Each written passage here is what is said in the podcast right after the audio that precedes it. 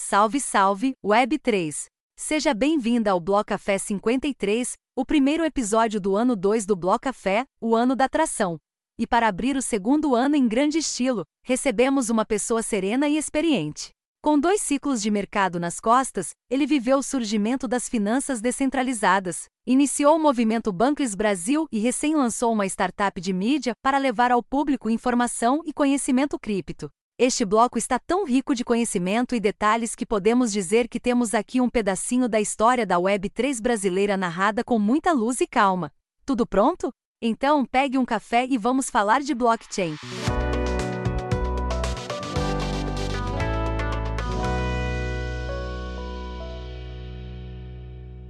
Este bloco começa logo depois da publicidade. Você está pronto para fazer história? Estamos comemorando o primeiro aniversário do Bloco Café e para celebrar em grande estilo, temos algo incrível para você. Apresentamos o NFT Bloco Café um ano disponível agora na rede Zora por apenas 0.007 Ether. Este é um mint aberto e você tem até o dia 20 de outubro para garantir o seu pedaço da história. Mas as boas notícias não param por aí. Ao adquirir o NFT Bloco Café um ano, você automaticamente aumenta suas chances de estar elegível para o airdrop da Rede Zora Imagine ter um registro dessa história na sua carteira e ainda receber um airdrop por apoiar o trabalho do Blocafé. É uma oportunidade que você não pode perder. Então o que você está esperando? Minte o seu NFT Blocafé um ano hoje mesmo e aumente as suas chances de ganhar o airdrop da Zora! A ideia de fazer esse NFT na Zora foi para todo mundo ganhar. Visite o nosso site para mais informações ou clique no primeiro link da descrição para acesso direto ao Mint. O futuro é agora, estamos ansioso para tê-lo a bordo. Bloco Café, o futuro começa aqui. Vamos juntos para a revolução. GM, GM. Opa, não errei. Muito bem a todos que chegaram agora. Eu sou o Ison Serials e esse é o Bloco Café, o podcast Web3 que acredita que a informação é a ponte para a revolução. Aqui você vai mergulhar no universo da Web3, entender suas possibilidades e desafios e descobrir como ela pode revolucionar a sua vida digital. Com entrevistas exclusivas com builders, queremos compartilhar conhecimento e inspirar você a construir o futuro que deseja. Experimente você também a Web3 com o Blocafé.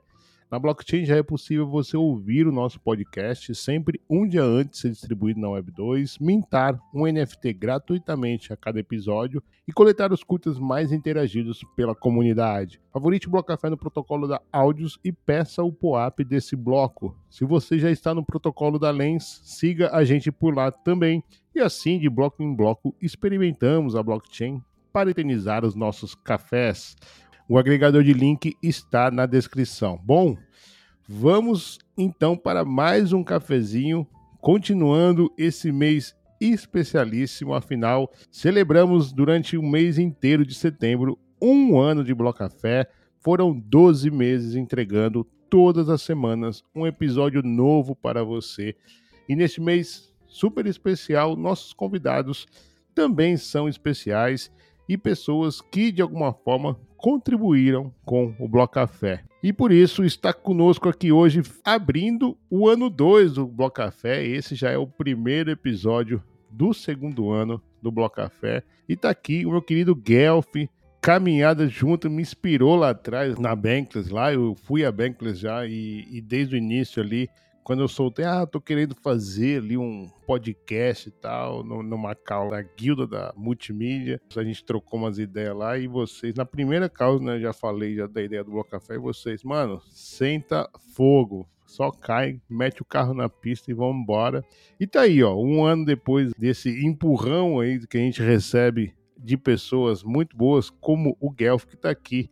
Uma honra ter você aqui, Guelph. Muito obrigado por aceitar o convite do Bloco Café. Muito legal. Demorou, mas valeu a pena. Então, vamos dar o pontapé inicial. Peço a gentileza para que você se apresente brevemente, Guelph, e contasse para a gente como você veio parar em criptos. Seja bem-vindo, Guelph. Fala, Uai. Primeiramente, pô, agradeço demais o convite. Um ano já, quem diria, um ano de Bloco Café. E eu me lembro desse dia que você chegou na Cal, a gente tava conversando, precisando de pessoas ali, e você falou, pô, tô querendo fazer o meu podcast. E a gente falou, velho, só faz. Porque foi isso que me falaram lá atrás. Eu queria fazer o podcast, era um pouco tímido e falaram para mim, só faz. E aí estamos aqui hoje. Hoje a gente trabalha junto, hein?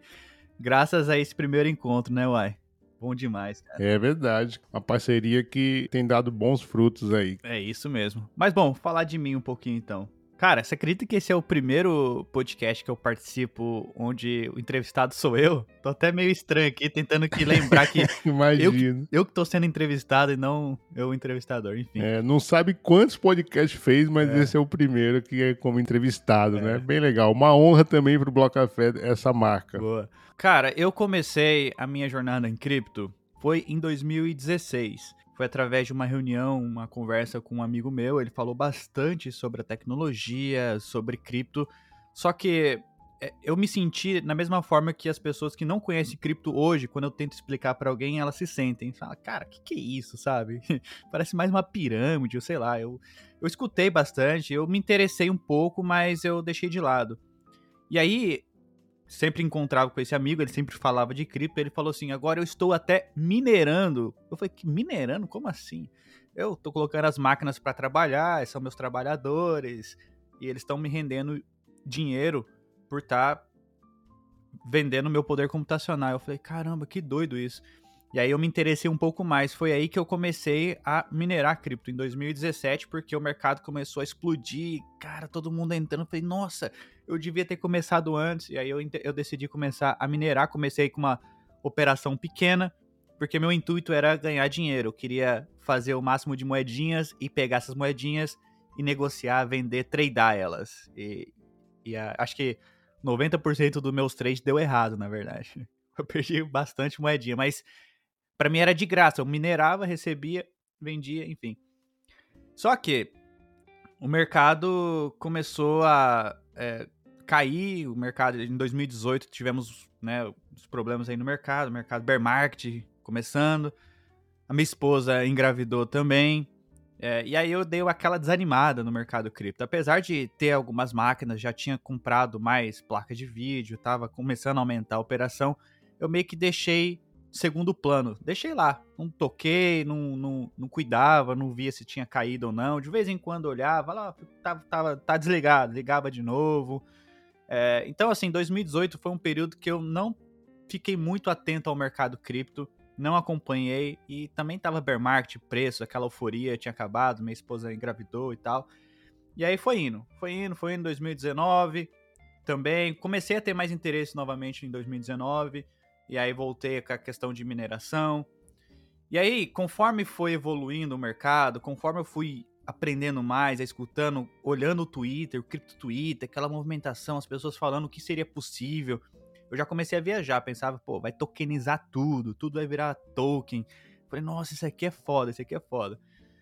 E aí, é, em 2020, quando teve o, o DeFi Summer, foi aí que eu realmente entrei de cabeça, porque antes disso, antes do DeFi Summer, eu comecei a ler alguns livros sobre economia e um deles que eu li que me chamou bastante atenção foi um é, o indivíduo soberano e lá ele fala bastante sobre algumas previsões do que a era da, da comunicação que a gente vive hoje faria com o mundo.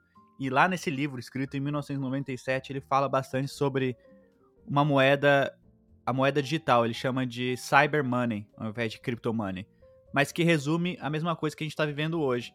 E aquilo me chamou bastante atenção e eu pude imaginar o potencial da tecnologia, o que faria. Aí, lógico, me, me forçou a estudar bastante sobre é, economia em geral, estudar bastante sobre o mercado tradicional. Comecei a me envolver mais com o mercado tradicional também, para entender como funcionava a máquina ali.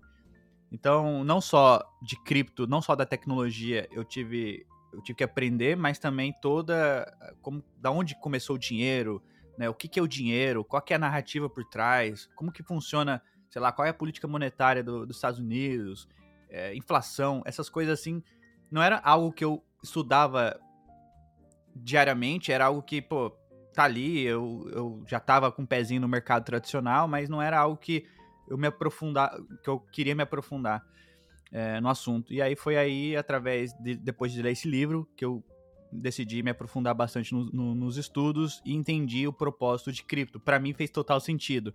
Pô, cripto é, um, é o dinheiro da internet. Eu acho que dinheiro bom sempre vai substituir dinheiro ruim.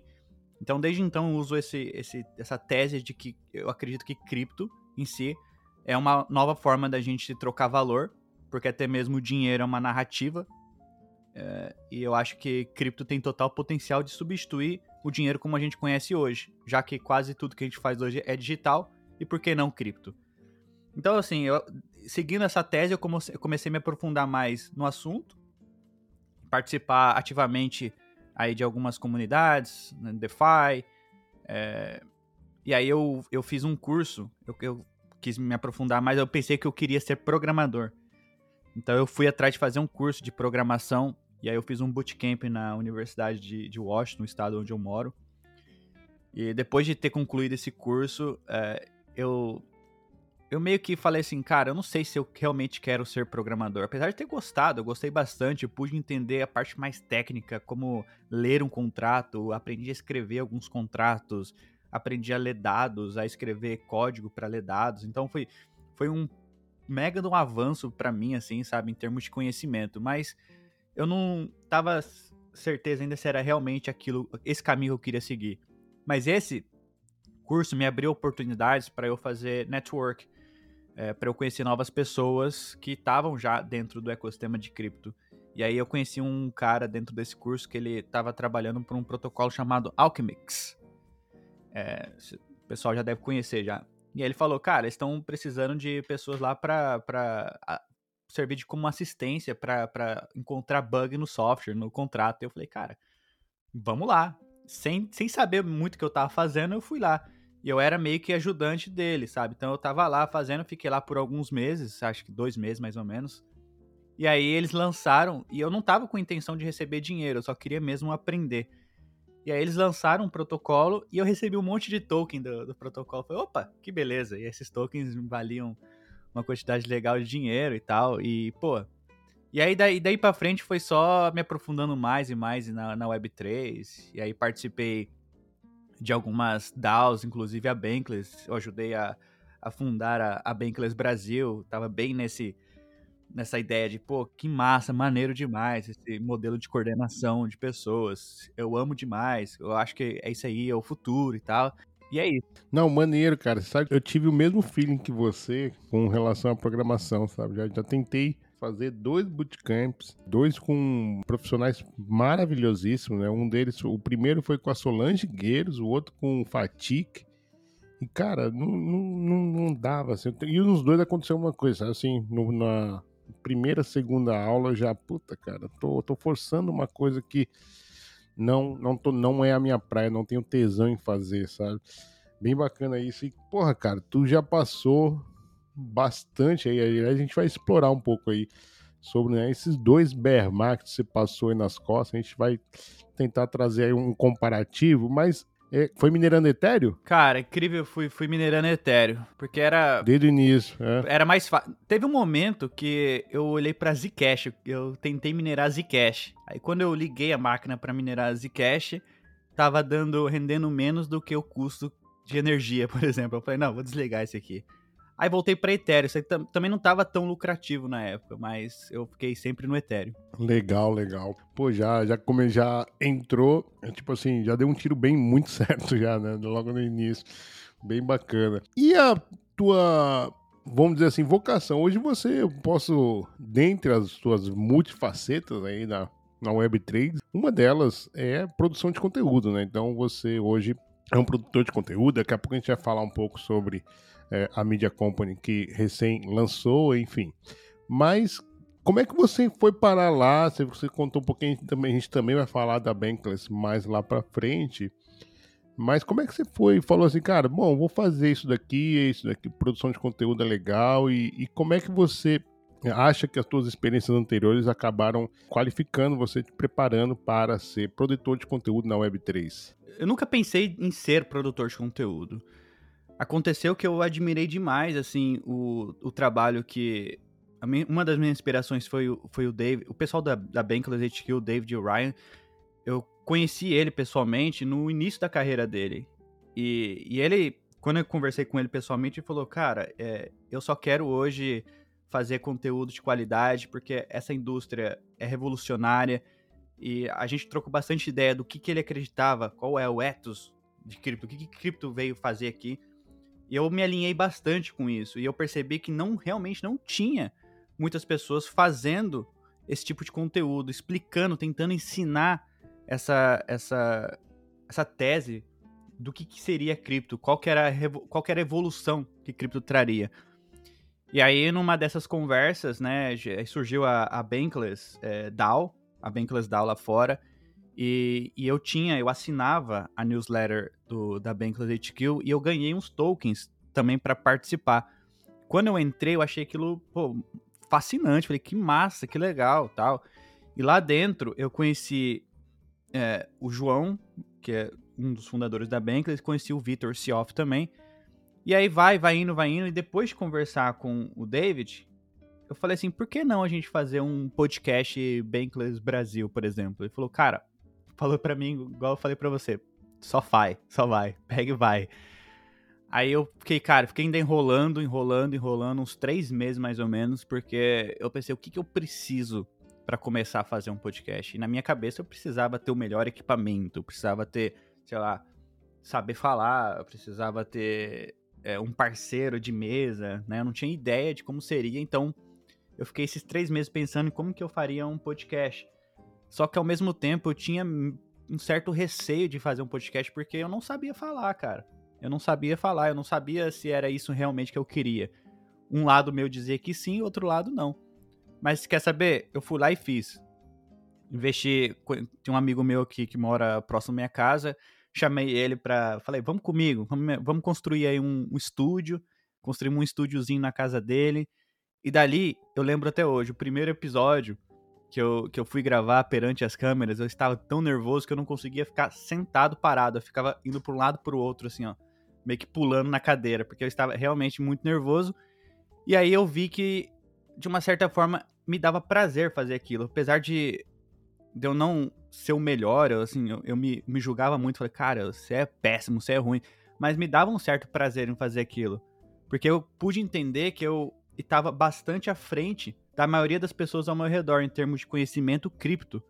Porque, sei lá, ter começado antes, eu, eu tenho bastante interesse de de estudar, eu gosto muito de estudar cripto, ler bastante, entender sobre a tecnologia, é algo que me interessa bastante. Então, eu acabo me esforçando, parte do meu dia é para estudo. Então eu falei, por que não compartilhar com as pessoas? Porque a gente precisa trazer mais pessoas para cripto. E aí foi essa, a inspiração maior minha foi foi o David, porque ele falou para mim, pega e vai e faz, né? Da mesma forma que eu falei para você quando você perguntou do Bloco Café. E aí, seguindo, a própria Bankless também, aí a Bankless Brasil, pessoal, isso aí me deu mais um gás para continuar fazendo isso.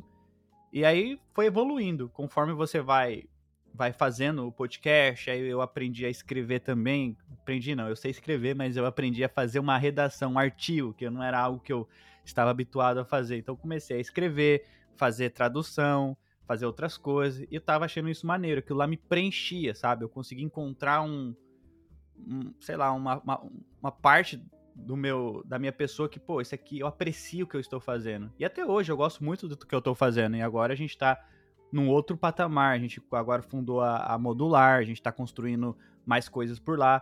É, e eu estou gostando muito desse movimento. Então, assim, para mim foi uma mega inspiração lá atrás e o pessoal todo apoiando. É, e também o mercado de produção de conteúdo cripto era muito pouco. E o reconhecimento que nós tivemos lá atrás foi muito bom. A gente tá, eu, eu penso que a gente está crescendo todo mundo meio que junto agora, sabe? Isso para mim é muito gratificante. A gente conseguir levar o mercado adiante, conseguir levar a palavra cripto adiante e evangelizar mais pessoas. Então, para mim é muito satisfatório isso aí, Uai. É, esse, teu, esse vídeo que você tá pulando aí, ele ainda tá no ar, Guelph? Cara, eu acho que tá, mas eu não vou falar qual é, não. ai, ai, olha, vou, vou soltar ele aí. Ah, e, e, desde o começo para Bankless. Sim, sim. Foi o primeiro podcast, a primeira ideia foi Bankless. Na verdade, a gente, a gente não sabia ao certo como que seria. É, quando eu chamei o um amigo meu, o Lucas, ele falou, cara, vamos criar um outro tipo de podcast. Ele tava numa pegada mais, tipo, flow, sabe? Queria falar de assuntos aleatórios. E eu queria falar só cripto, só cripto. Mas ele queria realmente falar de outros assuntos aleatórios e tal. E a gente não tinha é, uma ideia como que seria, é, qual era o nome, né, o que, que a gente ia falar e tal, tal, tal. E aí eu falei, cara, se a gente colocar é, o nome Bankless Brasil, né, a gente estaria crescendo essa marca junto com o pessoal lá, eu acho que seria, seria benéfico demais e tal, tal, tal. Eu me lembro até que eu cheguei pro... Troquei uma ideia depois com o Cioff, com, com o João, falei, cara, é, eu tô querendo fazer o podcast aí, né? O que, que vocês acham? Eu pensei do nome ser é, Bankless Brasil e é, o Lucas tinha um canal no YouTube e a gente pensou em reciclar o canal e tal. O canal tinha, sei lá, 50 mil inscritos, pensamos em reciclar o canal. É, e aí eles falaram assim, o Isiof, não, cara, eu acho que você é um, um grande líder aqui dentro da Bankless Brasil. Eu acho que é, faz total sentido esse podcast ser aqui dentro da Bankless Brasil, dentro da DAO, ser um produto aqui é, que você é o líder, mas que a gente, todo mundo é, participe e tal, que seja algo realmente da, da Bankless. E aí foi, foi aí que começou. A gente começou a fazer. Aí, aí eu e o Lucas, a gente investiu num estúdio, nós montamos um estúdio no quintal dele, da casa dele. É, colocamos lá, compramos uma mesa, compramos microfone, tinha as imagens e tal. E aí foi aí que a gente começou. O primeiro episódio a gente chamou todo mundo, chamou o João, é, o Curi, Cioff, o Tim também, chamou uma galerinha que tava ali na, na Bankless, começamos a gravar, falar só sobre cripto. E aí foi isso, a evolução daí para frente a gente pode falar mais para frente, mas mais ou menos isso aí. Vai. Olha aí, já, já ficou a, a, dica aí como procurar, tá? Então é um vídeo que tem o João, Curi, Tim. Bacana. Mas ah, é, pegando o gancho, término da tua resposta anterior, Guelph, por que então conteúdo de Web3? Né? Por que, que você acha que, meu, é, isso daqui precisa ser falado, isso é importante para o cenário atual da tecnologia e até mesmo da mídia? Eu acho que cripto é muito mais do que só a tecnologia. É, eu, eu, eu, acredito muito que cripto é uma maneira de você ter uma propriedade digital, é uma maneira de você se coordenar melhor com as pessoas, é, hoje está mais claro para mim como que é, o mercado está se portando. E eu acho que vai mais muito além do investimento. Então, assim, eu entrei no buraco, na toca do coelho, como a gente costuma falar, no rabbit hole, porque eu entendi um pouco sobre é, a história do dinheiro, como o dinheiro, né, como funciona o sistema financeiro atual hoje. E eu entendi que o dinheiro é uma narrativa. Então, a primeira coisa que que você quer fazer quando você descobre algo novo é contar para todo mundo. E qual a melhor forma de contar para todo mundo se não é, um, é produzindo conteúdo sobre aquilo? Então, quanto mais eu estudo, mais me dá vontade de passar essas informações adiante.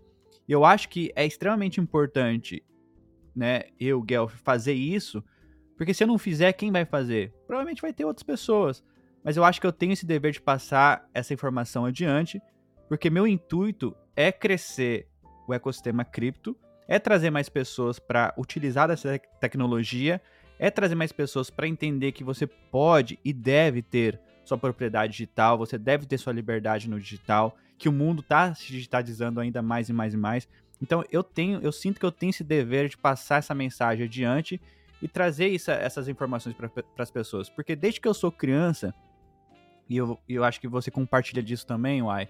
Desde que nós somos crianças, a gente sempre escuta as mesmas coisas. É político que entra, é político que sai, é sistema corrupto, é não sei o que, é inflação, é dinheiro que você não tem, é isso, é, é problemas na economia e não sei o que. E, pô, se você parar para pensar hoje, é uma coisa que eu acredito fortemente. Dinheiro, do jeito que a gente tem hoje, dólar, real, são narrativas. Não tem nada que assegure o valor daquilo. Então, eu sinto a necessidade de passar isso adiante trazendo melhor conteúdo sobre o que, que a tecnologia pode impactar na vida das pessoas, o que, que cripto pode mudar na vida das pessoas, o que, que eu espero que o mundo vai ser daqui para frente, o que, que eu quero, qual é o mundo que eu quero para os meus filhos e qual é o mundo que eu quero para mim. Eu quero passar essa informação adiante. E eu sinto que o fato de eu estar estudando e construindo aqui na Web3, participando na Web3, cara, é mais do que minha obrigação passar isso adiante, sabe? Então, isso me inspira cada dia a continuar produzindo conteúdo e cada dia mais melhorando o que a gente já faz para realmente chegar, estourar essa bolha e fazer com que as pessoas entendam o propósito disso tudo que a gente está construindo. Então, é isso, uai. É, você falou uma coisa muito legal aí mesmo, né, cara? Tipo, como que as nossas obrigações hoje, né, nosso, nosso trabalho hoje, é, nos obriga a ser melhor cada dia, né, cara? Então, realmente é buscar mais informação, buscar. Daqui a pouco a gente vai até falar um pouco como é que você vai beber essa água aí, como é que você acha aquela fonte. Mas a gente trouxe bastante já a Modular Cripto. Aliás, parabéns pelo lançamento aí, três, quatro meses de Modular Cripto. Eu queria que você contasse um pouco mais sobre essa empresa, a visão para o futuro da mídia com a Web3. Eu acho que tem alguns é, segmentos dentro de, da Web3, eu acho. Com, com a evolução da tecnologia, tem a necessidade de mais conteúdo, talvez específico, mais nichado, eu diria, talvez para as pessoas que já estão em cripto. Então eu olho assim, por exemplo, eu olho o Bloco Café, eu acho fantástico o trabalho que o Bloco Café tem, tá fazendo, porque é um nicho diferente, tá entrevistando as pessoas que estão construindo a Web3. A gente não fala muito aqui sobre ah, o que, que é a próxima L2, o que, que é, sei lá, o que, que é a EVM, qual que é o, a próxima upgrade da Ethereum. Não, não é esse o papo, que é realmente conhecer as pessoas. Então é um nicho diferente. Aí você olha, por exemplo, é, a Bankless. A Bankless é mais focada em fazer o onboarding dessas novas pessoas. Maravilha, maravilhoso. Mas a gente tinha uma lacuna, tinha um gap ali que faltava um pouco trazer um conteúdo um pouco mais técnico, talvez para as pessoas que já estavam que já estão, na verdade, dentro de cripto, aliás, ou tem pelo menos um pezinho dentro de cripto e quer avançar ainda mais. Então, assim, eu particularmente gosto muito de DeFi. Eu sou apaixonado pela, por DeFi, eu, eu uso todos os dias, eu estudo todos os dias. Então, assim, eu sentia certo, uma certa necessidade de ficar passando esse conteúdo, fazer conteúdo em cima disso para as pessoas.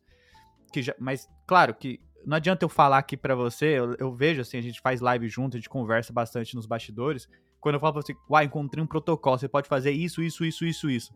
Cara, se eu falar pra, uma, pra minha mãe, por exemplo, ela vai falar, você tá louco, o que, que você tá fazendo? Então, não é para esse tipo de pessoa, sabe? E, e, aí a gente viu que tinha essa necessidade.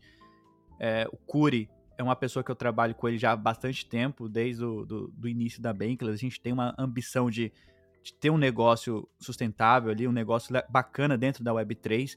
E aí, lá atrás, a gente teve o Ethercash, onde é, era algo que a gente estudava. Nosso intuito do Ethercash era estudar, escrever e gravar em cima. Porque se você consegue ler, você consegue escrever e você consegue ensinar alguém, essa é a melhor maneira de você memorizar alguma coisa, de você aprender, na, ver, na verdade, na real. Então a gente fazia bastante isso com o Ethercash e aí foi, foi vindo essa ideia, pô, a gente está conversando com pessoas que já estão dentro de cripto. Aí surgiu é, a ideia da gente profissionalizar um pouco mais a, a, é, o que a gente estava fazendo. A, a, ideia principal era fazer isso com, com a Bankless, porque aqui a gente estava bastante envolvido. Mas eu acho que talvez não era o caminho que a Bankless estava querendo seguir. Então foi daí que a gente teve a ideia de falar, então vamos fazer algo diferente, vamos criar a modular. Então a modular surgiu dessa ideia da gente criar, profissionalizar mais o conteúdo, executar mais criar conteúdos mais nichados, mais específicos, talvez para as pessoas que estão aqui dentro, falar com mais propriedade sobre assuntos que a gente gosta, por exemplo, o DeFi, falar sobre a Ethereum e principalmente também trazer outras comunidades, outras blockchains, né? Falar de forma mais técnica sobre outras blockchains que a gente não falava antes, né? Porque eu via muito a marca Bankless, né? Eu posso, essa aqui é uma visão minha, eu via muito a marca Bankless também, é, inspirado lá fora como, como é, voltado mais para o ecossistema da Ethereum. E apesar de eu me identificar mais com, esse, com o ecossistema da Ethereum, eu não sou, eu não, eu não me considero ser um maximalista. E eu acho que eu até tô avançando essa pergunta, talvez ia até fazer essa pergunta mais para frente, mas eu não me considero maximalista e eu cada dia mais eu mostro, eu quero é, apreciar outras tecnologias, o que está acontecendo fora daquela minha bolha. Então assim, na modular hoje a gente tem é, mais liberdade para isso, porque a gente veio com esse intuito de ser agnóstico de chains e conectar os blocos, conectar as pessoas ali em volta dessas comunidades de, de cripto. Então a gente está querendo construir um conteúdo nichado, específico, ser a fonte de informação para a Web3. Então a gente teve o quadro Modular News, que é um quadro que sai de segunda a sexta-feira, inclusive o Ai é um dos co-hosts. Que o intuito é trazer um resumo das notícias que aconteceram nas últimas 24 horas para que o investidor ali, o entusiasta de cripto não precise ficar igual a gente o dia inteiro olhando as notícias. Com aquele quadro ele já vai é, se, se informar sobre o que está acontecendo, sobre as posições e tal. Então esse aí a gente percebeu que era um produto, era, era o que faltava no mercado, tem pouco disso, e aí a gente encontrou um espaço para começar a fazer isso. Tem dado muito certo, né? Tanto o Ai como o Curi é, tanto você, Uai, como o Curi também adoram fazer esse quadro. Eu também gosto de fazer bastante. E a gente uniu as forças e falou, vamos fazer.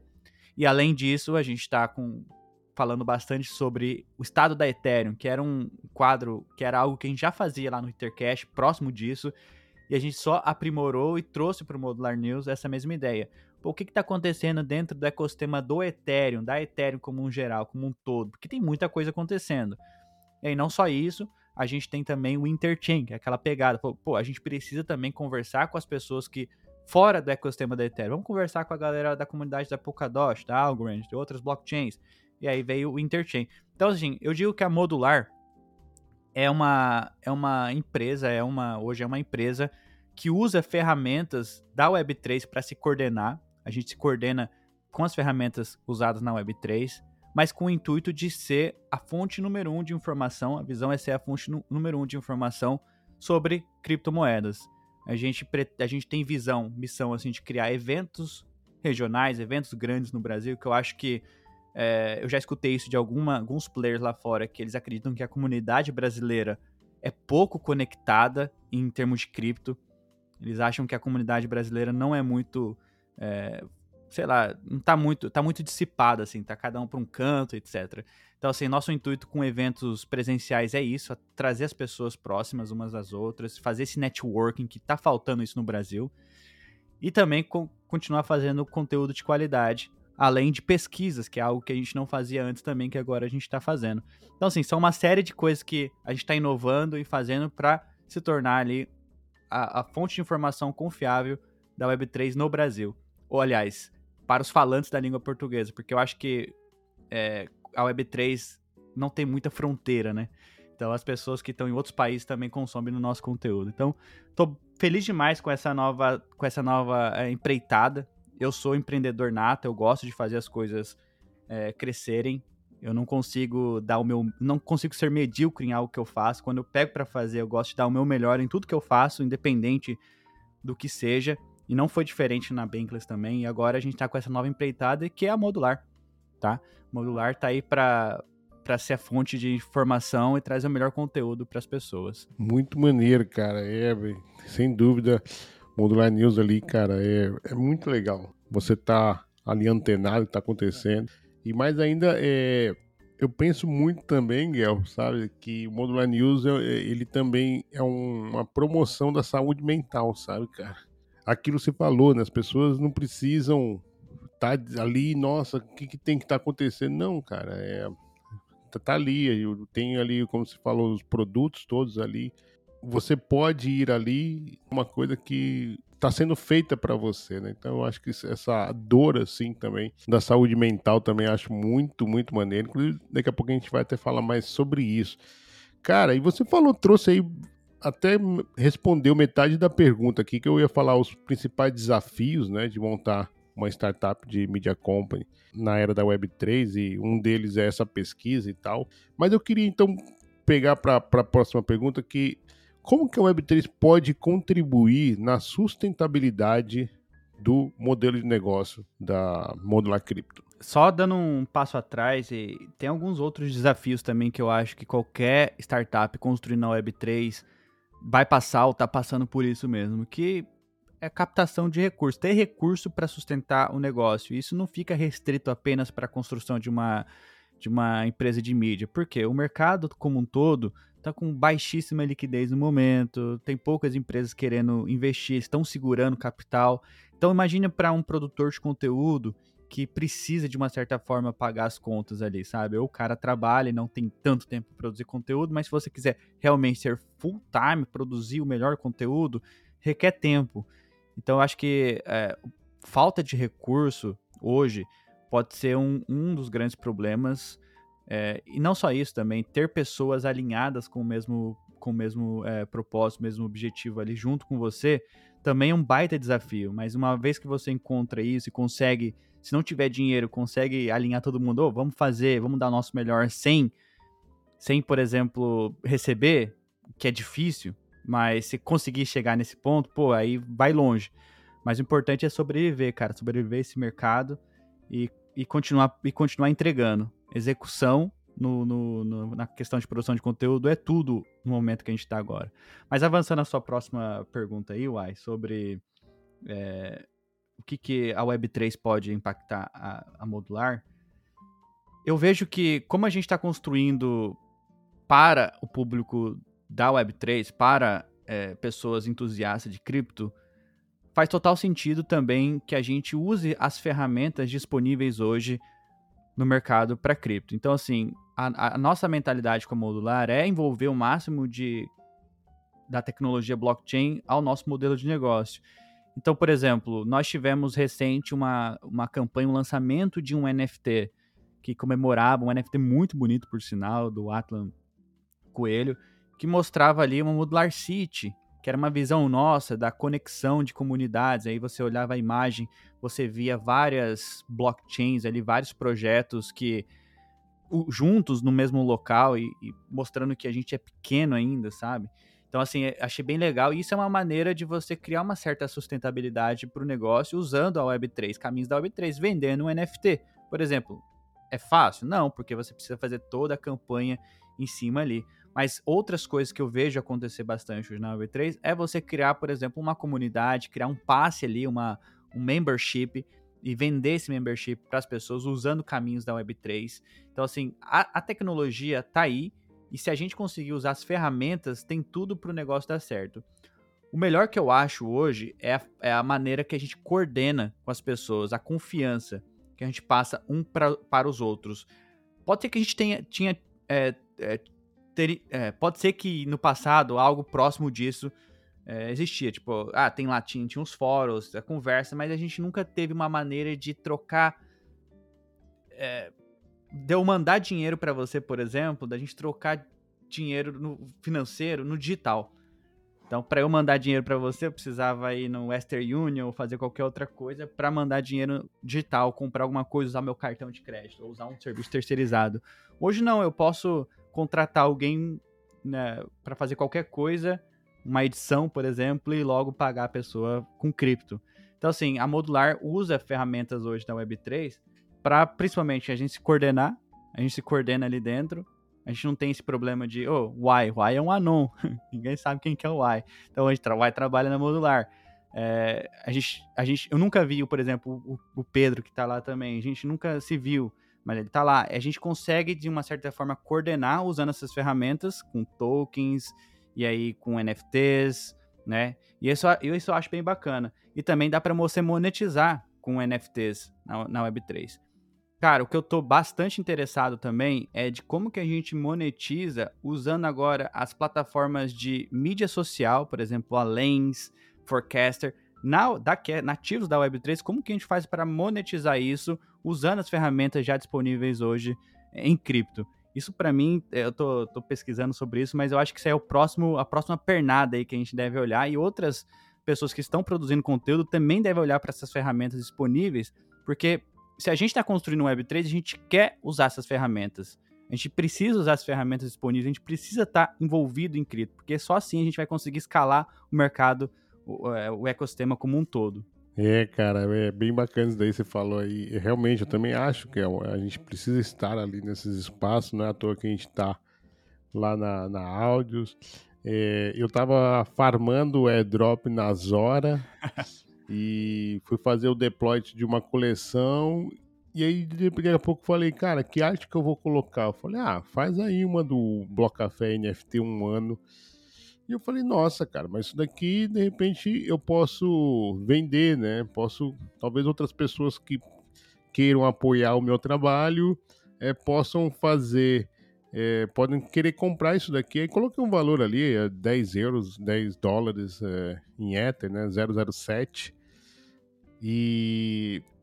Só que assim, e aí ali ficou claro que eu não, aí minha intenção não era nem tanto vender. É claro que, pô, legal, queria, né? Queria que mil, mil unidades fossem vendidas, ia ser ótimo para para nós como produtores de conteúdo. Você falou uma coisa, captação de recurso nesse momento é cruel, né? Então realmente é, o Carlos disse isso no podcast anterior com os artistas que é, ele não vê outra explicação, né? No caso, ele estava falando de artista, e eu falei, pô, produtor de conteúdo pode também ser artista nessa visão.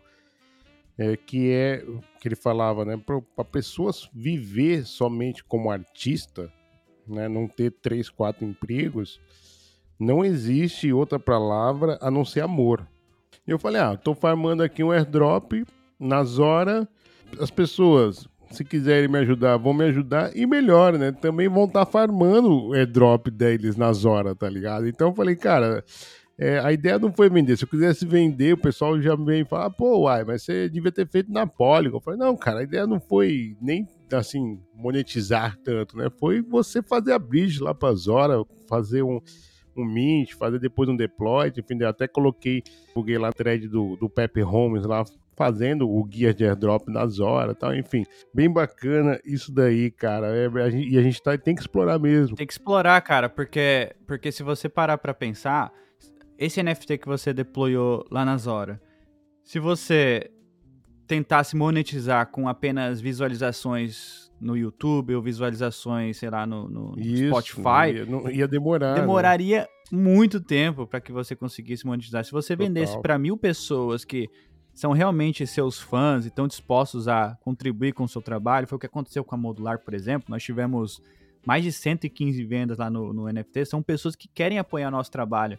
Foram 10 Matics apenas. Então, essa é uma Sim. maneira muito interessante de explorar as ferramentas que nós temos hoje disponíveis na, na Web3, como NFTs, para você, de uma certa forma, monetizar o seu negócio e criar um modelo sustentável ali, é, principalmente para os produtores de conteúdo.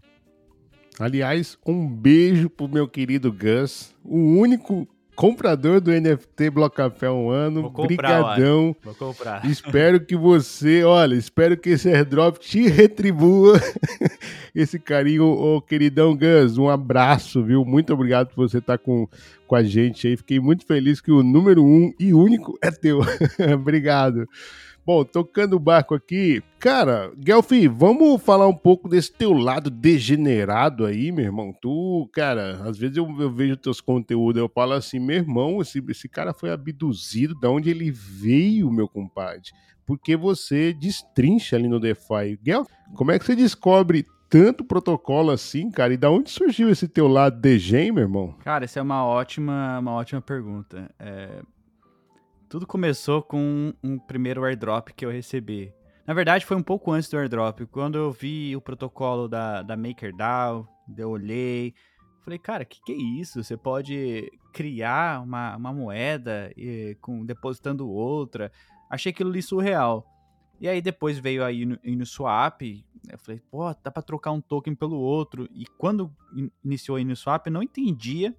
É, comecei a olhar as pools de liquidez. Falei, cara, como que funciona tudo isso? Mas mesmo assim, me despertou esse interesse. E a gente tinha um grupo de amigos que conversava bastante sobre, sobre é, esses protocolos que estavam construindo no, no, topo da Ethereum. A gente falava, pô, isso aqui vai ser surreal. Pô, se alguém criar isso daqui vai ser ma maneiro demais. Nossa, dá para fazer isso, dá para fazer isso. Só o fato de ter um protocolo que que a gente falou, pô, é descentralizado, já pensou descentralizado, ninguém consegue derrubar o código. Cara, que lá explodia a cabeça. Então a gente passava horas e horas conversando ali, explorando novos projetos que surgiam. Mas aí depois que eu recebi um airdrop da, da Uniswap, é, eu falei, o que que é isso? Free money, né? O que que é isso, né? Dinheiro? Pô, aquilo lá me... Fiquei, caramba, que massa, que doido. E aí, conversando com os amigos, a gente começou a explorar mais pro projetos, porque com esse intuito, para mim falou, cara, vou ganhar token de tudo quanto é lugar, isso é muito legal e tal. E aí teve a, eu lembro que teve a Sushi Swap também, que deu uns tokens, é, teve, pô, teve o Ether Classic, que deu token. Cara, eu falei, nossa, aqui é surreal. Então, assim, conforme eu fui ganhando dinheiro, né, de recebendo esses tokenzinhos e explorando, eu percebi que cada vez mais que eu explorasse, eu tinha chance de ganhar mais e mais. É, e aí, ao mesmo tempo, me despertou o interesse de me aprofundar também em alguns projetos. Pô, como que eu descubro, como que eu faço aqui uma estratégia interessante para receber um yield? Pô, esse yield é sustentável. Não sei se você se lembra, não sei se você estava por, por aí em cripto já, mas no DeFi Summer, cara, era muito louco. Você tinha projeto pagando lá mil por cento de de APY. E, caramba, como que é possível isso? E no auge do mercado, todo mundo eufórico ali, era, era tokens inflacionário. Então pegava, vendia, e aí tava ganhando dinheiro. Então, cara, me despertou, tive esse interesse de participar mais ativamente do ecossistema de DeFi. E conforme foi amadurecendo o mercado, foi que novos projetos foram surgindo, é, novas maneiras de você interagir foram surgindo.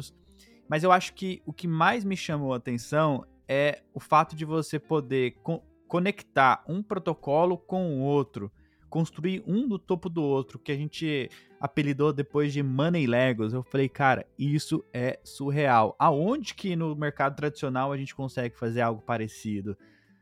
Cara, eu achei isso surreal. Falei, como que é possível conectar um projeto com o outro? Então, assim, conforme foi amadurecendo o mercado, isso foi me despertando mais e mais interesse. Eu participei de vários é, airdrops aí que aconteceram. Eu participei da, do, da Curve, fui comprando, foi indo, foi indo. E, cara, hoje eu faço isso porque eu realmente eu gosto, sabe? É algo que eu falo, cara, que maneiro, esse pro projeto aqui tem um potencial enorme. É, eu acho que dá tudo certo, eu vou testá-lo. Então eu testo primeiro, vejo como é que funciona. E, e tem que tem que entender que agora, é, na situação que a gente se encontra, nem tudo que, que tem em DeFi presta. Né? Então, eu, conforme o tempo, conforme meus tombos aí que eu fui levando, eu aprendi a fazer uma certa análise daquele projeto antes de colocar meu dinheiro ali. Mas eu ainda gosto, eu gosto da composabilidade, você conectar um projeto com o outro, é, você ganhar dinheiro fazendo isso, você ter a oportunidade de participar na distribuição de tokens como airdrop, você poder participar de. É, você poder fazer empréstimos sem burocracia. Um simples colateral, você faz o empréstimo sem ter que assinar nada, sem ter que falar com ninguém. Cara, isso, isso para mim é surreal. Você poder fazer um trade, é, trocar de moedinha sem falar com ninguém, sem fazer cadastro, sem colocar e-mail, nada, nada, nada. Então, assim, isso para mim, cara, é, me chamou a atenção, fui picadinho, fui picado pelo mosquito DeFi, e eu acho que é realmente a evolução do mercado tradicional. Eu já tive vários problemas no mercado tradicional, com empréstimos e pô, dificuldade de você pegar a burocracia que é você pegar um empréstimo para comprar qualquer coisa. E aí em DeFi você não tem nada disso. Basta você colocar um colateral ali, pegou, acabou. É tudo em código, não precisa falar com ninguém. Então, para mim isso é revolucionário. E eu sou um usuário ativo hoje DeFi, eu faço minhas contas usando o protocolo de DeFi porque eu realmente acredito na tecnologia. Eu não tenho um empréstimo bancário. Se eu precisar do empréstimo, eu faço em DeFi. E se eu precisar do dinheiro no, no em dólares, eu transfiro para minha conta depois. Mas eu sempre uso DeFi para as coisas que eu vou fazer. Então, assim, para mim é uma evolução do mercado tradicional e, e, eu tô aqui ajudando a construir. E aí, minha rotina hoje, você perguntou onde que eu arrumo tanto tempo. Cara, no meu calendário, eu tenho duas horas todos os dias para estudar explorar novos protocolos de DeFi. Então, assim, a gente tem mar é, ferramentas maravilhosas como o DeFi Llama e também no Twitter você encontra bastante coisa, mas se entra lá, você vê novos projetos surgindo, aí você, claro, tem que gastar seu tempo para pesquisar um pouco do projeto, você entra, você pode analisar o contrato se você souber, se você não souber, você pode entrar na, no Discord, dar uma verificada por ali, olhar é, a quantidade de dinheiro que está travado no, no protocolo, é, enfim, para poder não cair numa uma furada também, porque é, como é um mundo permission, né, que você não precisa pedir permissão para fazer as coisas, então com certeza vai ter atores maliciosos que a gente precisa tomar cuidado, mas esse é o trade-off que a gente está tendo agora. Né? Se você quer ter a sua propriedade e tal, você quer ser dono do seu dinheiro, você também precisa ter responsabilidade por ele. Então é uma, tipo, é uma coisa que eu prego bastante hoje é, é, em cripto, de que, pessoal, você, a carteira, a sua chave privada é sua, o dinheiro é seu. Mas não marque bobeira, não concentre todos os seus ovos numa cesta só. Tenha várias carteiras. Cripto te possibilita isso. Você consegue ter várias chaves privadas. Tenha várias chaves privadas, espalhe um pouco seu dinheiro. Tenha uma hardware wallet para você nunca mexer nela. Deixa lá. Mas não concentre tudo numa mesma carteira, porque é, é um, é, isso é meio cultural, né? Eu acho que é meio cultural. As pessoas elas têm uma, apenas uma, duas contas bancárias, uma única conta de investimento e, e elas conseguem olhar ali e se sentir ricas quando olham um número na tela grande. Mas quando você tem várias carteiras, você vê um pouquinho cada uma, você não se sente tão rico. Mas por isso que existem agregadores hoje para fazer esse trabalho para você. Mas eu tomei isso como base e até hoje nunca sofri nenhum hack, deu certo a minha estratégia até então. E, e eu, enfim, eu faço isso diariamente, estudo DeFi diariamente, interajo com o protocolo diariamente e acredito muito ainda no potencial do que DeFi tem a oferecer. Eu acho que não é muito diferente de ferramentas do mercado tradicional, tem muita coisa que já existe no mercado tradicional, só que o simples fato de você democratizar o acesso, de você não não precisar coletar nenhum dado das pessoas e ser permissionless, é, qualquer pessoa no mundo poder acessar, isso é o grande diferencial. Então, assim, não tem como, na minha visão, não tem como a tecnologia blockchain, não tem como DeFi deixar de existir é, simples, simples fato que a gente já abriu essa, essa caixinha de Pandora e falou, pô, não tem como mais voltar atrás. Então, eu sou um grande contribuidor do ecossistema, estou construindo junto, estou consumindo DeFi e eu acredito muito que se estiver funcionando para mim, vai funcionar para outras pessoas. Se eu posso usar DeFi todos os dias, está funcionando para mim, vai funcionar para outras pessoas. Então, por isso que eu tiro todos os dias ali parte do meu tempo no, no mínimo uma hora por dia para estudar novos projetos, para investir em novos projetos, para criar novas estratégias, porque no final do dia isso faz parte da minha rotina, tá ligado? Não, e você falou uma coisa aí que eu acho que é a grande inovação, né? Que é a questão dos smart contracts né, serem auto-executáveis. Né? Não, não, vai dar, não vai dar jeito para uma conversinha. Ah, não, eu sou amigo do fulano. Não, o contrato vai executar, independente da tua carteira ter 10 mil bitcoins ou é, alguns sats lá, né? Não, não interessa. Cara, você tem dois bear market nas costas, vamos dizer assim, né? Tipo, qual é a principal diferença naquele momento? É claro que no bear market anterior você não, não fazia da profissão, né, de produzir conteúdo. É claro que você está muito mais imerso nesse momento agora, então você sabe muito mais coisas assim.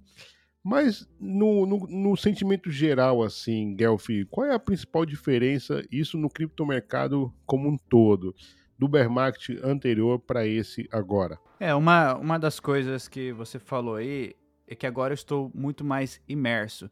E eu acho que, que também lá atrás a gente não tinha muito é, casos de uso com cripto. Não tínhamos protocolos como a gente tem hoje, a gente não tinha tantas blockchains tentando solucionar coisas diferentes, a gente não tinha tecnologia de zero knowledge como a gente tem hoje.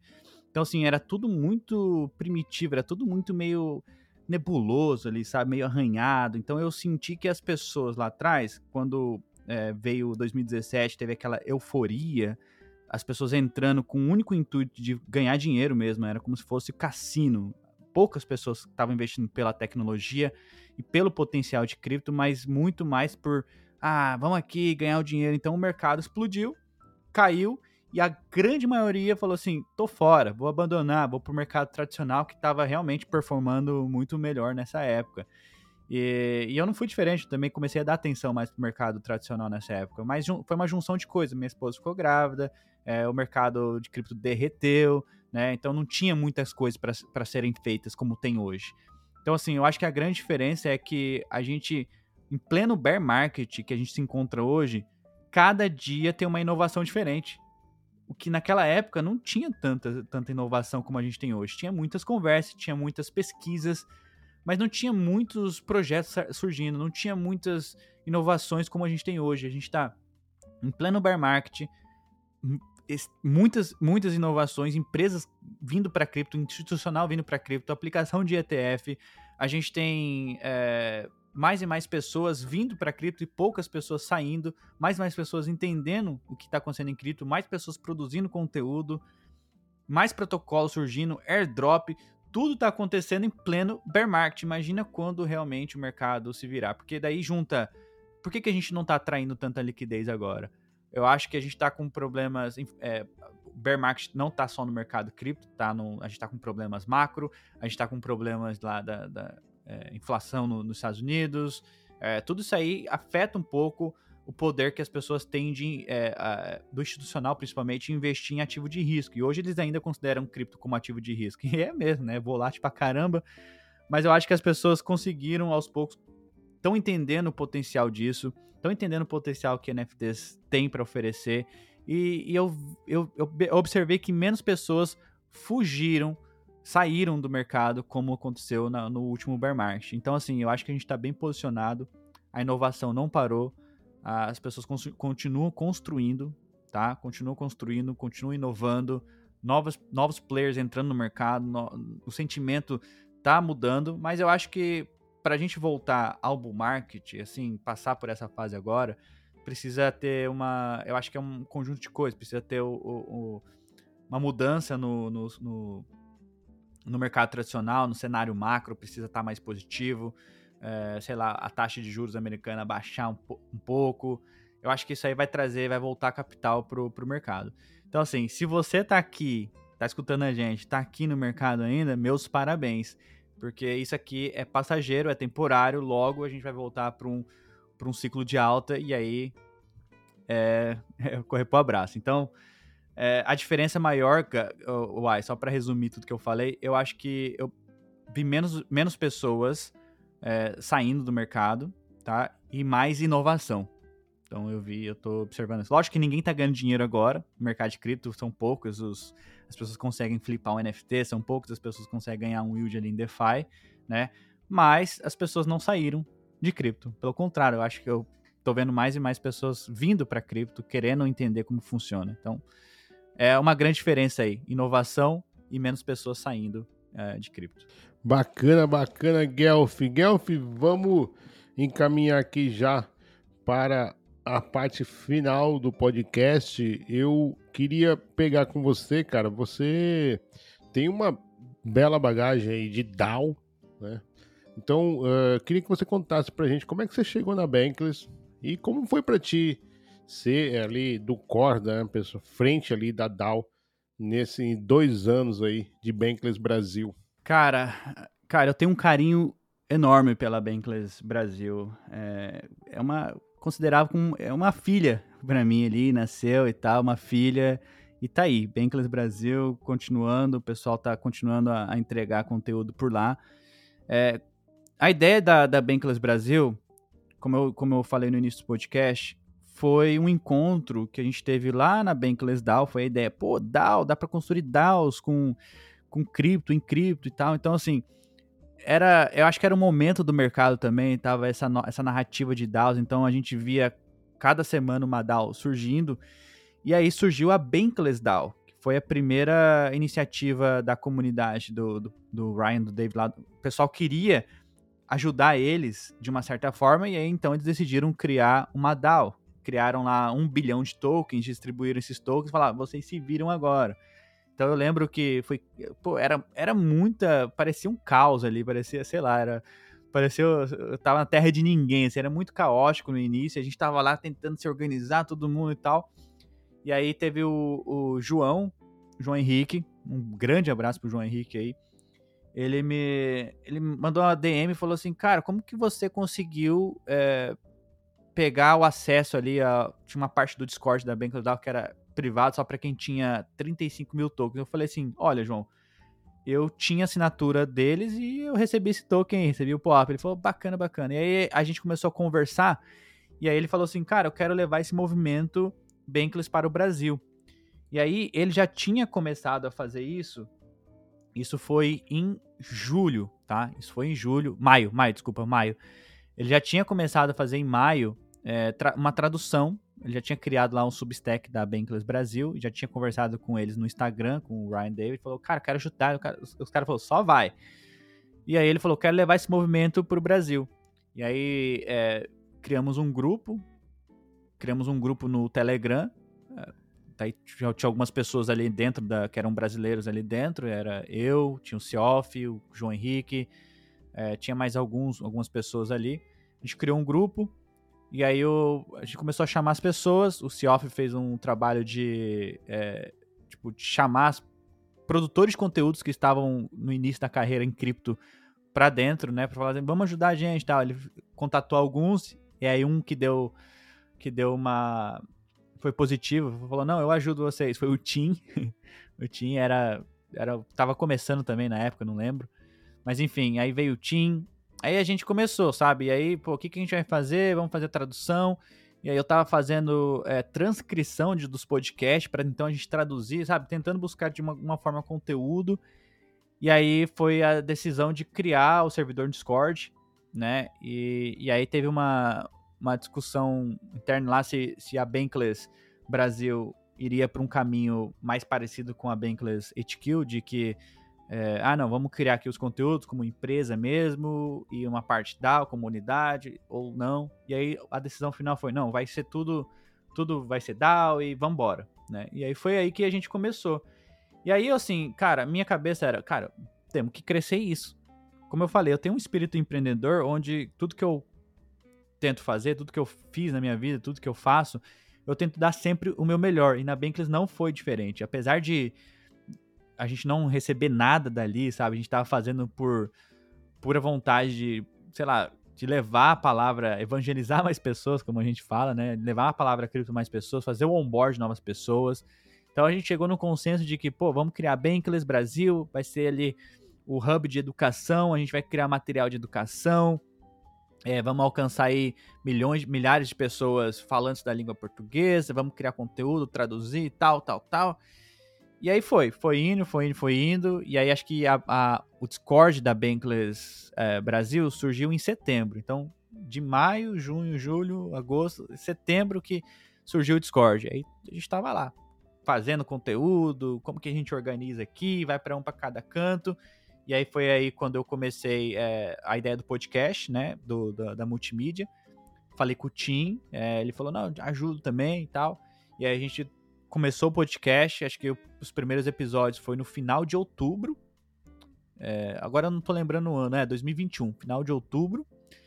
E aí logo entrou o Curi também. O Curi acho que participou do primeiro episódio. Tipo, aí veio o Gus, o Gus também veio nessa época aí. E aí essas pessoas que vieram, veio o Gus, o Cury, tinha o Danco também, lembro do Danco, o Faleco, tinha umas pessoas ali que elas estavam bastante dispostas a, a, a entregar, a, a trocar o tempo por aquilo, sem realmente estar tá, a gente não estava pensando naquele momento em como seria a, como que a gente ia monetizar, como que seria trazer grana para para Bankless. E aí, assim, conforme foi passando o tempo, a gente falou, pô, uma das maneiras que a gente pode trazer grana aqui para que a gente mantenha as pessoas ativas, porque uma, uma grande dificuldade que eu já observei nessa época era como que a gente mantém as pessoas engajadas, porque ninguém vai, vai ficar com. Ninguém vai. É, poucas pessoas vão conseguir ficar aqui. Isso é realidade, tá, pessoal? Poucas pessoas vão conseguir trabalhar sem realmente receber, porque ela precisa, no final do dia, pagar as contas, comer, comprar suas coisas. Então, assim, é, é, você tem que dedicar seu tempo.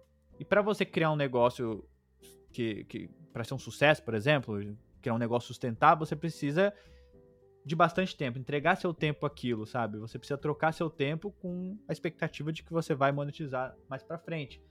Mas e aí, como que você se mantém, né? Então essa era uma, uma grande, um grande questionamento que a gente vinha, vinha se perguntando, como que a gente faz para arrecadar dinheiro e tal.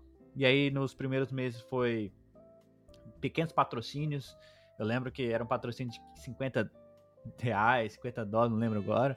É, a gente recebeu um grants da AVE de mil dólares. A Mercúrio fez um papel fundamental nessa época também, ajudou a gente com, com acho que uns mil dólares por aí. E foi indo, foi indo.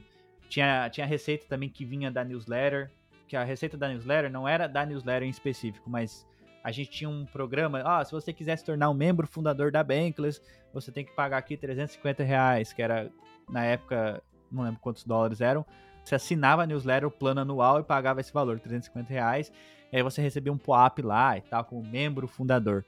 E aí a gente fez isso até o último dia do ano, de dezembro, de, é, até o último dia um ano, do ano desse ano, 2021. Aí no, dia, no ano seguinte a gente criou os NFTs, que daí subiu o valor, as pessoas compravam o NFT. Então isso era uma fonte de receita ali para alimentar as operações da, da Bankless. Mas o intuito era como que a gente faz para incentivar as pessoas a, sei lá, construir, né, a dedicar mais tempo aqui dentro. Então vai indo, vai indo, vai indo. A gente é, teve a ideia de trazer receita através de é, patrocínio, né? Patrocínio. É, aí tivemos os primeiros patrocinadores em março, que se eu não me engano, ali foi a Token.com. Pô, grande abraço Token.com, acreditou na gente lá atrás. É, a Nudo também, cara, a Nudo ajudou A Nudo foi tipo um divisor de águas ali. A Carolina ali ajudou a gente uns três meses mais ou menos ali na, na Bank. Então, assim, foi bem bacana. E aí, cara, eu fui para um evento na Permissionless. É, foi o primeiro evento que eu fui. Fui inclusive com o Gus lá. E aí conheci o Gus pessoalmente, conheci o pessoal da Mercúrios. E aí eu conversei com bastante é, pessoas ali que estavam envolvidas diretamente com DAOs. Kevin Owok, com Gitcoin, conversei com o pessoal da Optimism e tal. Tentando achar uma resposta de qual seria a melhor maneira da Bankless é, sei lá, criar uma. ser sustentável, assim, conseguir pagar as operações e engajar e, e ter as pessoas ali é, trabalhando, sabe? Fazendo. É, no início, ai, só dando um passo atrás, no início eu não sabia como que seria a questão da organização. É, eu, eu, eu me destaquei como líder ali dentro, até mesmo porque eu fazia bastante coisas, eu, me, eu dedicava bastante do meu tempo para o pro projeto. Eu acho que as outras pessoas também, como o Gus também era um grande líder ali dentro, também se dedicou bastante ao projeto. É, Cioff, outras pessoas, a gente tinha, a gente cri, acabou criando até um core team ali, porque pô, precisa de ter uma, uns líderes para levar o projeto adiante, porque se não tivessem, não tiver pessoas, líderes engajados ali mesmo, tem, no dia a dia, eu achava que não ia para frente. E eu ainda acho ainda, eu acho que esse é uma, um, um grande problema de DAOs, assim, sabe? Ter essa essa liderança. Isso não quer dizer que ah, é centralizado, mas não. DAOs precisam de líderes para que é, tomem decisões mais é, assertivas, assim, digamos. Então, enfim, construindo a Bankless no evento, conversamos bastante, conversei bastante com o Kevin Walk, pessoal e tal, e aí eles falaram para mim do conceito de public goods. E falaram também do conceito de receber retroativamente como public goods. Eu achei isso uma maneira muito interessante de para DAOs, tá? Para DAOs é, de criar uma certa. um, um certo. É, de manter a descentralização e também de criar um certo valor. Porque se você começa, por exemplo, a criar, a pagar, a, a pagar por conteúdo, você cria uma newsletter dentro de uma DAO, né? A dificuldade que a gente tinha na época era qual, quais são as implicações regulatórias que a gente vai ter, porque vai ter que colocar o nome de alguém. E esse alguém vai receber em real, e aí como que vai ficar com o imposto, né? E DAOs a gente sabe que não tem nada disso, não tem empresa, não tem nada disso. Então, um outro problema que a gente teve também, a gente fechou um patrocínio com, com, uma, com uma marca, e aí a marca falou, beleza, vou pagar vocês, cadê a nota? Eu falei, não tem nota, sabe? É tipo Web3, cadê? Manda aí cripto. Então foram, foram poucas as empresas que concordaram em fazer isso, mas era o único caminho que a gente tinha. Então, assim, Public Goods, na época, fez bastante sentido, porque se a Bankless fizer um bom trabalho, entregar valor, é, vai ser reconhecida, lógico, precisa de um esforço ali do, do das pessoas para aplicar, correr atrás, né? Falar assim, olha, estamos aqui entregando valor aqui e tal, né? Gitcoin, até o Optimism agora.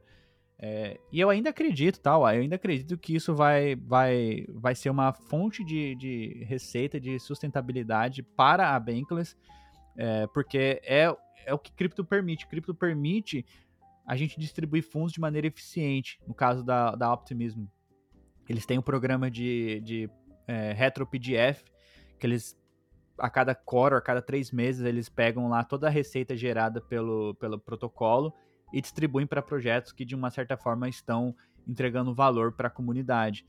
E a Bankless é um projeto desse, entende? Porque não tem como a gente centralizar as operações na mão de uma única pessoa.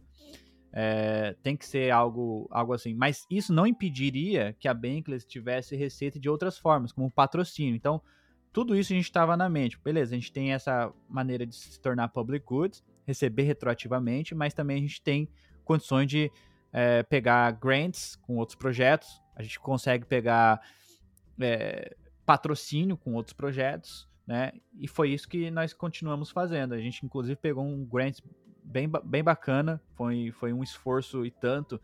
É, eu estava envolvido também, o, o, João Henrique, foi uma, foi uma iniciativa mais do João Henrique, para a gente pedir um grants lá para Bankless DAO. Então, assim, cara, foi muito desgastante. A gente ficou, tipo, uns dois meses fazendo o documento, a proposta.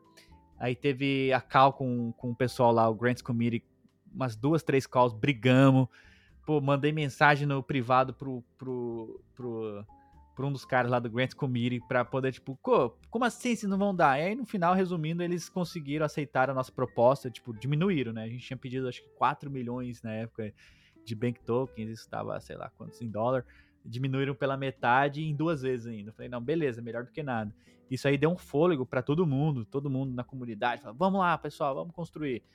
Só que, aquela coisa, né? Ainda não descobrimos na época como que seria a melhor maneira, além de ter esse grant e tal, qual seria a melhor maneira de engajar as pessoas ali dentro, né? De coordenar as pessoas. Como eu falei, eu ainda, é, a Bankless é, foi um experimento social, um ótimo experimento, uma escola para muitas pessoas várias pessoas que estão na Web3 hoje, construindo, buildando, tiveram um, uma, sei lá, uma breve passagem ali pela Bankless. E eu acho que foi realmente um hub de descobrimento. Eu acho que as pessoas começaram ali, entenderam o que, que se tratava a Web3 e dali saíram para outros projetos. Então, vários exemplos, várias pessoas que passaram ali saíram e construindo o seu próprio projeto, então indo para outros lugares. Então, assim, eu tinha sempre essa dúvida de como que uma DAO conseguiria de forma eficiente coordenar as pessoas para realmente conquistar, conseguir chegar no objetivo. E aí a minha resposta para isso, né, o que eu acredito era, era um pouco do, do monetário, mas também essa questão de liderança. Não tem como a gente construir uma organização, nem que seja DAO, pode ser qualquer coisa, se não tiver uma liderança ali. E, e essa liderança são as pessoas na frente, né, na linha de frente, produzindo, fazendo acontecer, mas essas pessoas também precisam ser remuneradas, porque de uma certa forma elas vão ter que dedicar mais tempo ao projeto. Então, assim, eu vejo experimentos de DAO hoje, é, MakerDAO, ela, eles estão criando sub-DAOs, subdivisões para que as pessoas sejam mais focadas só naquilo. E eles têm líderes ali dentro. Gitcoin DAO, mesma coisa, eles têm os líderes ali dentro, os stewards, que são as pessoas na linha de frente, elas recebem para isso, né? Só que era uma realidade um pouco distante da Bankless, porque a Bankless precisava primeiro entregar o valor para depois ter essa receita recorrente.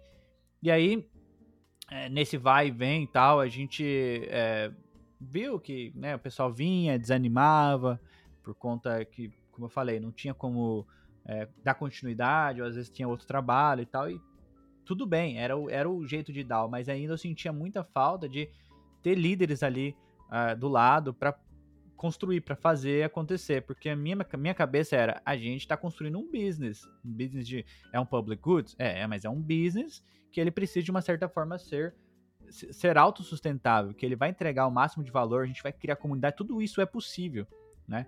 Mas ao mesmo tempo a gente precisa arrecadar grana, a gente precisa fazer dinheiro aqui dentro, a gente precisa preservar a marca Bankless, a gente precisa crescer como Bankless, né? Então, então é, essa sempre foi a minha mentalidade e ainda é a minha mentalidade, sabe? Mas aí o grande é, divisor de águas, eu acho que foi ali pra gente dentro da Bankless, foi que é, a gente percebeu essa, essa, esse buraco, esse problema de é, falta de, de, liderança, eu diria, de pessoas que poderiam, né? Eu, eu falo poderiam porque é uma, cada um tem uma realidade diferente.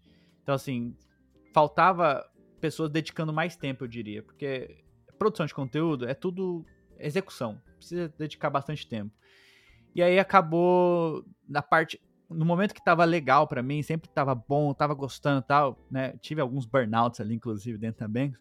Mas começou a ser uma coisa que não estava mais me fazendo, não estava me fazendo muito bem, estava me estressando bastante. Mas eu acho que o fato de estar tá me estressando é porque eu estava sobrecarregado de trabalho, eu fiquei sobrecarregado de trabalho por bastante tempo. E eu estava esquecendo meu outro trabalho, porque até então a Bankless não era a minha fonte de receita, não era a fonte que sustentava a minha família. Eu tinha outras coisas, eu tinha até eu tenho uma família para cuidar. Então, eu tinha, é, eu não eu tava com esse problema de, de, de tempo, de de tava sobrecarregado de trabalho. E aí eu conversando com, com o Cury, principalmente, porque também estava na linha de frente, conversando com outras pessoas, conversei bastante com o Gus, conversei bastante com, com você. É, a gente pensou, cara, a gente precisa de uma certa forma profissionalizar um lado da Bankless, né? Profissionalizar o, o multimídia da Bankless, que era o que a gente estava focado. Como que a gente faz isso de uma forma é, descentralizada, sabe? E aí foi o grande porém. A gente, não encontrou um caminho. Então a gente deu um passo atrás, olhou como que a Bankless é, DAO estava se portando, como que a Bankless HQ estava se portando. E eles têm os, tinham, eles têm problemas muito parecidos, né, com, com a Bankless Brasil. A diferença é que talvez eles tenham mais liquidez, talvez tenham mais dinheiro. Mas a Bankless HQ, que é a empresa por trás, eles estavam produzindo os conteúdos é, como empresa mesmo, e eles estavam é, de uma certa forma, elevando o nome Bankless, e eu, eu acredito ainda que a Bankless DAO se beneficia muito com isso, por estar tá carregando o nome Bankless. A Bankless DAO produz muito conteúdo foda também, só que é pouco visto, justamente por conta que falta essa coordenação entre as pessoas. Agora que estão resolvendo melhor e tal, tá bem bacana lá o movimento. Mas eu percebi que cara, a gente tem que escolher, né? É um trade-off. Ou a gente executa melhor, profissionaliza um braço da DAO, porque eu acho que a DAO é muito mais do que só produção de conteúdo, tá? É um, é um local onde as pessoas se encontram, trocam, ide trocam ideias, trocam conhecimento, se conectam. Eu não digo isso só pela Bankless Brasil, mas todo, toda a comunidade Web3 tem esse, esse, essa conexão, esse networking. Isso aí, é, é para mim, é grandioso. Não encontro lugar, ou nenhum outro lugar é, cara, Bankless Brasil foi um lugar onde que explodiu minha cabeça, porque eu nunca encontrei tantas pessoas que gostassem de cripto, que eu não precisava, não precisasse ficar traduzindo, né, as palavras, todo mundo ali sabia falar inglês ou então entendia o que estava que sendo falado. É, cara, então assim, para mim foi um, um divisor de águas, porque eu saía do computador, ia conversar com alguém fora da minha bolha, cara, o cara nem sabia que era cripto, era foda, então eu me sentia muito bem estando ali, né?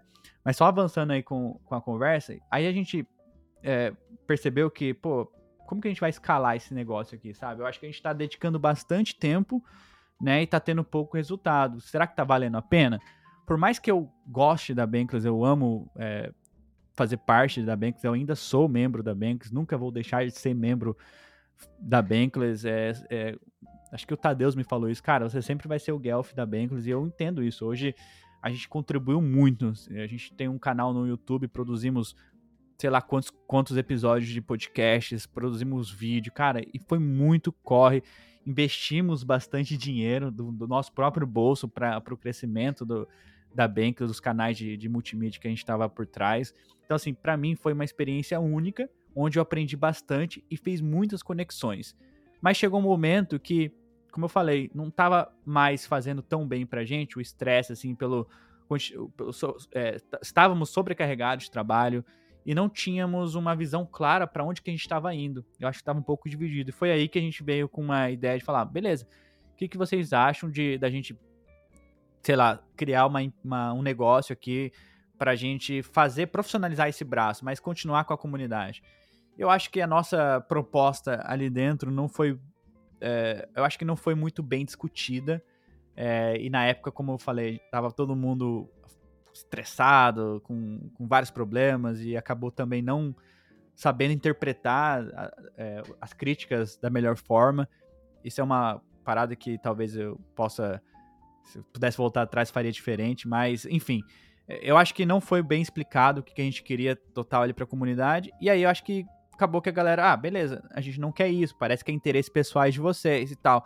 E na verdade, velho, resumindo, não era. Era, era, era o interesse nosso era realmente é, profissionalizar um braço, né, Bankless, crescer como marca Bankless, crescer como, é, como, como produtores de conteúdo, É, e eu acho, e a minha cabeça, eu acho que a DAO como um todo se beneficiaria disso, como a Bankless DAO hoje se beneficia muito do que a Banklet Kill faz. Então a gente usou a Banklet Kill como benchmark e falou assim, cara, podemos replicar esse tipo de negócio aqui. Por quê? Porque a gente estava construindo algo, né, com não tinha muito uma visão clara para onde a gente estava indo. Eu acho que para a gente organizar, talvez vai precisar centralizar mais. A gente vai poder ter mais oportunidades, né? Tipo, de, de arrecadação de, de fundos, angariar fundos, etc, etc. E aí foi isso. E aí, resumindo, é, no final a gente fez essa, essa proposta lá para poder criar essa, esse, esse novo braço da Bankless. E, e aí eu vi que é, uma parte da comunidade, a maior parte da comunidade, não estava muito satisfeita com a proposta, como eu falei, não foi bem discutida. E, e aí acabou a gente falando, não, então é melhor a gente não seguir por esse caminho, é, vamos né, parar aqui, vamos pensar o que, que a gente pode fazer. E foi daí que surgiu fazer modular. A modular é a, a, o que a gente tinha planejado, como a gente tinha, como eu falei para você, a gente queria profissionalizar um pouco mais esse lado, ser um pouco mais agnóstico de chains, envolver mais comunidades, criar novos produtos, ter essa liberdade de criar novos produtos, tá? Então, assim, foi isso, sabe? A gente quis profissionalizar um lado, né? E, aí, assim, e, e outra, tá tudo bem, sabe? Uh, foi uma decisão da comunidade como um todo. E eu saí, eu assim, eu, eu, eu me afastei da Bankless eu deixei de fazer conteúdo da Bankless, mas eu nunca disse que eu iria sair da Bankless. Eu ainda estou na Bankless, eu ainda faço parte da Bankless, eu vejo ela como uma filha que construiu lá atrás, eu só não estou ativamente produzindo conteúdo mais para Bankless, mas eu nunca deixei de, nunca deixei de ser Bankless, sabe? Então assim, eu tenho uma grande admiração por todo mundo da Bankless, demais, as pessoas que gostavam muito do meu trabalho, até, até as que não gostavam, gostavam do meu trabalho, também admiro muito é, o trabalho de todo mundo tenho pleno respeito pelo trabalho, pela conquista de todo mundo. E a única coisa que eu desejo agora é sucesso. Eu acho que é, a Bankless tem tudo ainda para dar certo na visão, mas talvez com uma pegada um pouco diferente do que eu imaginava. Eu não acho que a Bankless hoje, tá? Eu posso estar completamente errado nisso, mas eu não acho que a Bankless hoje tem uma pegada muito de business, mas sim mais de uma sei lá, uma associação, talvez, uma comunidade mais, é, mais tranquila e tal. Então, é, e tá tudo bem também. É, é esse o caminho que a, que a, maioria, que a comunidade quer, quer, quer seguir, e vamos seguir dessa forma. Então, a partir disso daí, a gente, é, eu e o Curi sentamos, ele veio aqui na minha casa é, em Seattle, a gente conversou bastante, a gente tirou umas férias forçadas ali, a gente falou, vamos, vamos tirar umas férias, vamos curtir um pouco, desligar um pouco. É, foi um momento bastante triste para mim, sabe? Porque, pô, dois anos construindo ali, quase dois anos construindo a Banks. Mas assim, eu tô, hoje eu tô bastante, posso dizer que eu tô bastante feliz com, com a decisão. Eu acho que, como eu falei, a Banks tem muito sucesso para dar certo e eu tô com, eu, eu tô ali firme e forte, torcendo para que dê certo. Mas o meu caminho agora é a modular, a gente começou a modular é, com o intuito de ser um, um, uma empresa de mídia na Web3 e hoje a gente usa bastante, nem a Bankless como benchmark, ben, benchmark mais, a gente usa a Blockworks talvez mais do que isso. Se você olhar o modelo de negócio da Blockworks, é sensacional, eles são chain agnósticos, eles têm vários modelos de podcast ali dentro, eles são um noticiário, é, eles têm o, a parte de research, então esse tipo de coisa era, é o que a gente está tentando fazer, né? E eu acho que no modelo agora de negócio que a gente tem, a gente tem mais liberdade para fazer mudanças, a gente tem mais autonomia, né? Eu estou extremamente feliz com esse novo desafio, essa nova empreitada que é a construção da modular. E não só isso, sabe? É, a modular só existe por conta da Bankless. É, só existe porque eu conheci o Curi lá dentro, conheci o AI lá dentro. Né? Então, assim, eu não tenho como, o que reclamar da Banks. Pelo contrário, eu tenho só a agradecer tudo que, que eu aprendi ali dentro, tudo que eu é, fiz ali dentro. Eu aprendi a gravar podcast, foi na Bankless, eu aprendi a falar ali dentro, eu aprendi a lidar com as pessoas ali dentro, eu aprendi a, sei lá, muitas coisas ali, a, a coordenação, coordenar com as pessoas ali dentro, eu aprendi pô, muita coisa aprendi ali dentro, sabe? Então, assim, eu só tenho mesmo a agradecer toda a comunidade da Bankless, todo o suporte das pessoas que, que até então é, apoiava o nosso trabalho ali dentro da Bankless. E eu espero não, eu espero ter esse, um dia esse reconhecimento ali dentro, falar, pô, Guelph, o Guelph da Bank fez ali tudo, né, acontecer e tal, nesses um ano e meio. É, mas eu tô tranquilo, sabe? tô com a cabeça tranquila e desejando sucesso para todo mundo. Hoje eu admiro cada um das pessoas, cada builder que dali surgiu, cada das pessoas que. Cara, eu vejo as pessoas que passaram ali na, na Bankless hoje e hoje estão construindo uma carreira sólida em protocolos, ou então produz, produzindo conteúdo, sabe? Conseguindo se envolver com outros projetos. Cara, isso aí para mim é, é sensacional. Ver esse crescimento das pessoas ao meu redor é sensacional. E eu tô nessa também. Tô aqui construindo um novo projeto. Não só estou na modular, mas também tem um projeto que eu tô construindo que é a Tribex. Inclusive, uma das pessoas que trabalha comigo na Tribex é o Gus, e o Gus eu conheci lá dentro da Bankless, então tá aí mais uma conexão feita.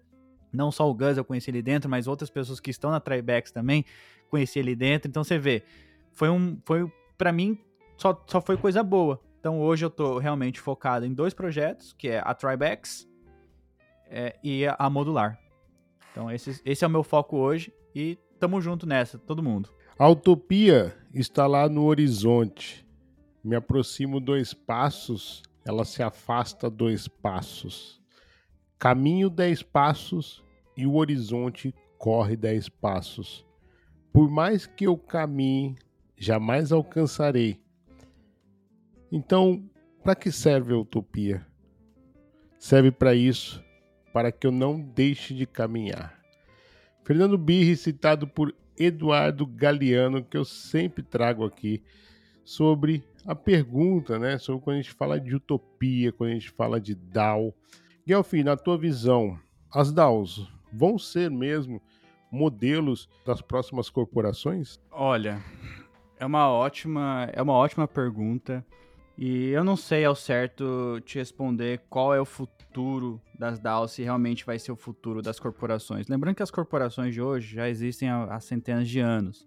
Uma coisa que a gente tem que pontuar aqui é o seguinte: da mesma forma que nas blockchains existe o trilema das blockchains, que é o descentralização, escalabilidade e segurança, que é muito difícil ter os três, né? Então, acaba que a blockchain tem que optar por dois e não consegue ter os três, lógico que esse problema vai ser resolvido um dia. Eu acho que em DAOs é algo próximo disso. Uh, a gente a gente não consegue ter, por exemplo, uh, descentralização, agilidade e processo de governança, assim, tudo junto, sabe? Inclusive, esse foi até um artigo que a DAO fez, o Danco trouxe isso daí. Acho que a DAO não, a Bankless DAO fez, não me engano. Mas é, é isso, a gente não consegue ter os três. A gente não consegue ser ágil dentro de uma DAO com uma, uma, uma organização horizontal, a gente não consegue ser ágil, mas a gente consegue ser descentralizado. E o processo de governança também é lento. Então, assim, se a gente pensar que o mundo hoje requer eficiência, né, requer que você entregue sempre muito rápido, você deu um bom exemplo aí, uma, uma empresa de mídia. Eu acredito hoje, tá? Hoje eu tenho essa visão de que mídia é 100% execução. Então você precisa, de uma certa forma, executar muito rápido as coisas. Saiu uma notícia, pô, tem que pegar a notícia e já postar, ou fazer alguma coisa ali em cima, ou gravar um vídeo sobre aquilo. Então, quando se trata de uma organização descentralizada, né, é, eu fico me questionando como que a gente consegue ter esses três processos, que é a agilidade, a descentralização e os processos de governança é, dentro de uma organização. E aí, lógico, que surgiram algumas ferramentas, conforme foi essa minha experiência em DAO, surgiram algumas ferramentas que talvez façam um pouco de sentido. Por exemplo, a Metrópole, Metrop, acho que é Orca DAO, que depois se transforma em Metrópolis, é, Metrópolis. Eles têm um sistema de pods, que é como se fosse um, sei lá, como eles, eles usam um exemplo dos governos, né? O governo estadunidense tem lá os a House, tem o Senado, né? Tem o Judiciário e tal. E algo, algo próximo disso, onde que cria-se grupos menores dentro dessas organizações descentralizadas focadas em um objetivo. Então, assim, ainda é muito cedo para dizer assim se DAOs é o futuro das organizações, porque a gente não encontrou uma maneira de ter os três, né? De ser ágeis, de ser descentralizados e ter um processo de governança eficiente. processo de governança é muito ineficiente. A Lido é uma DAO. Quem controla a Lido? São os investidores, os VCs, ou seja, quem tem mais dinheiro controla a Lido. Você sabia que uma proposta da Lido para eles limitarem a quantidade de Ether ali no protocolo foi negada pela comunidade, pelos detentores do token, em 99%. No entanto, apenas três carteiras decidiram essa votação. Se você tirasse essas três carteiras, a proposta ia passar quase com 100%. Então você, você se pergunta, tá, quão descentralizado é isso, sabe? E o que, que é a descentralização? Eu acho que tem várias definições para o que é a descentralização. Então, assim, na minha opinião, é, foi um, é um experimento social, acima de tudo, é um experimento social, onde a gente precisa aprender a ter a confiança nas pessoas que estão participando ali. É, mas nenhuma DAO, na minha visão ainda, que se titula DAO, chegou na parte autônoma, que é a parte do A, né? Decentralized Autonomous Organization. Então eu fico um pouco resistente hoje em dia de chamar, de chamar tudo DAO, mas sim uma organização digital, porque se depende de pessoas ali para fazer as coisas, ainda não é autônoma, né? Então descarta um pouco essa, é, sai um pouco dessa narrativa de DAO e talvez vira uma, uma organização digital. E a descentralização, na minha visão, cara, a, a organização pode ser descentralizada com três pessoas, por exemplo, três pessoas que não se conhecem, nunca se viram, elas precisam ter a confiança uma nas outras ali. No digital é o que acontece hoje na maioria das organizações das comunidades. As pessoas não se conhecem, não, nunca se viram e estão construindo algo juntos. Então isso aí já, para mim, já define o, o ato de descentralização. Agora, a agilidade ainda é complicado, porque se depende de processo de governança para você mudar alguma coisa em uma DAO, já não já perde agilidade. E para você ser ágil, né, para você entregar alguma coisa rápido, você precisa de uma certa centralização. Quando eu falo centralização, é a tomada de decisão de um único indivíduo ou dois indivíduos ali para tomada de decisão. É o que acontece hoje nas empresas, né? As empresas elas têm os departamentos, elas têm as pessoas, os diretores e abaixo dos diretores estão as pessoas trabalhando. Então, as pessoas elas têm esse poder de tomar decisão ali se é uma coisa que não vai afetar muito a organização, mas se ela tem uma algo além, ah, tem aqui um problema muito grande, ela fala com o diretor, se o diretor aprovar, beleza, ela vai lá e resolve. Então assim, é centralizado, né? É, é duas pessoas tomando a decisão ali e acabou. Como que DAOs resolveriam esse problema de agilidade, né? E aí eu volto no, no na Metrópolis, que, que essa, essa questão de pods. Na época que eles falaram sobre isso, eu achei isso, pô, muito legal é uma forma de experimentar de experimentação diferente. Inclusive, a gente implementou, chegou a implementar isso na Bankless. Criamos o, o business, o BizDev da Bankless, era um pods, onde é um grupo pequeno de pessoas, né? Podemos falar, ah, mais centralizado ali naquelas pessoas, é, mas a gente aumenta a agilidade, porque são menos pessoas para a gente lidar, menos pessoas tomando decisão, é, menos pessoas dando palpite ou falando que tem que ser feito ou não ser feito. Então, essa pegada da da, de pods pode ser uma, uma, uma das soluções que, que façam organizações descentralizadas serem mais é, ágeis. E aí um, um, exemplo também disso é a MakerDAO, que está indo para esse caminho de que criar subDAOs, né? Abaixo tem, tem um guarda-chuva grandão, então criando subDAOs embaixo dessa, dessa, dessa DAO matriz, que podem, de uma certa forma, tomar decisões ali sem perguntar para dar uma atriz, mas que a dar uma atriz tem poder de vetar se alguma cagada for feita. Então, assim, é um modelo diferente, né? Que ainda não se provou no tempo, tá, tá acontecendo conforme a gente fala aqui agora. Mas outros modelos, outras experimentações também estão acontecendo de como que organizar isso, né? Você vê coletivo da Optimism, Optimism Collective. Os caras têm duas formas de, de governança ali dentro. Tem a governança do coletivo, que você recebe um soulbound tokens, mas para você receber esse token você precisa estar tá ativo ali na comunidade, tá, né, participando ativamente da governança. E você tem os tokens, você pode participar da governança comprando apenas o token, né? E, e, um complementa o outro.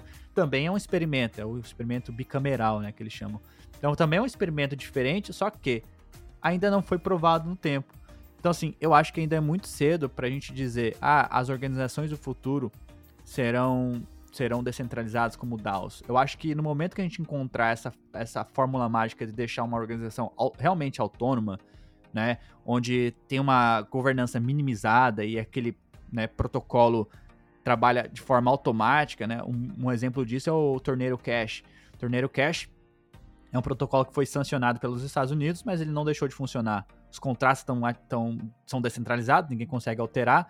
O front-end é descentralizado, tá lá no IPFS, ninguém consegue alterar tem a comunidade ali para ficar conversando, mas ninguém consegue alterar o protocolo. Então não tem governança que vai mudar o protocolo. Lógico que, eles ainda têm algumas coisas ali, eles podem mexer no treasury e tal, fazer algumas coisinhas ali, mas o protocolo em si, a base, já, já é bastante autônomo. Mas ainda é algo novo, né? Então eu não sei como que as empresas ainda vão exportar, vão, vão é, encarar isso no futuro. Talvez eles comecem, sei lá, criando um departamento dentro da organização mais descentralizado. Não sei, não sei. É, ainda, ainda eu vejo ainda como uma, uma utopia de da gente imaginar, sabe? Eu, eu falo isso por mim mesmo. Quando eu comecei lá na Bankers, eu imaginava que o, o futuro era assim. Todo mundo ia ser uma DAO. Até, tem falas minhas aí no passado que até eu achava que o estados poderiam ser uma DAO, sabe? tipo, ser governado pelas pessoas. Mas, cara, com o passar do tempo, eu observei que talvez é, não é bem esse o caminho. Né? Então, não, não é uma, uma, uma organização horizontal que realmente vai solucionar os nossos problemas. Talvez outras coisas vão surgir, outras novas tecnologias vão vir por aí, mas eu acho que essa combinação da tecnologia com a, a, a coordenação de pessoas é algo a ser explorado. É, como o Casta sempre fala, é uma caixinha de Pandora que a gente abriu, não tem como voltar atrás. A gente tem a tecnologia blockchain, a gente tem pessoas. Como que a gente une os dois, né? O útil com o agradável ali. Então, ainda eu posso afirmar que estamos em processo de experimentação. Não tem ninguém que acertou ainda, não tem alguém que fala assim, não, meu processo que deu certo, a minha DAO deu certo. Não. E também eu não vou afirmar que DAOs são um experimento fracassado por, tem várias pessoas no mercado que falam, não, DAOs é um, um, experimento fracassado. Eu não concordo. Eu acho que ainda tem muito chão pela frente. E só o tempo vai nos dizer, tá? Mas, só concluindo aqui meu raciocínio.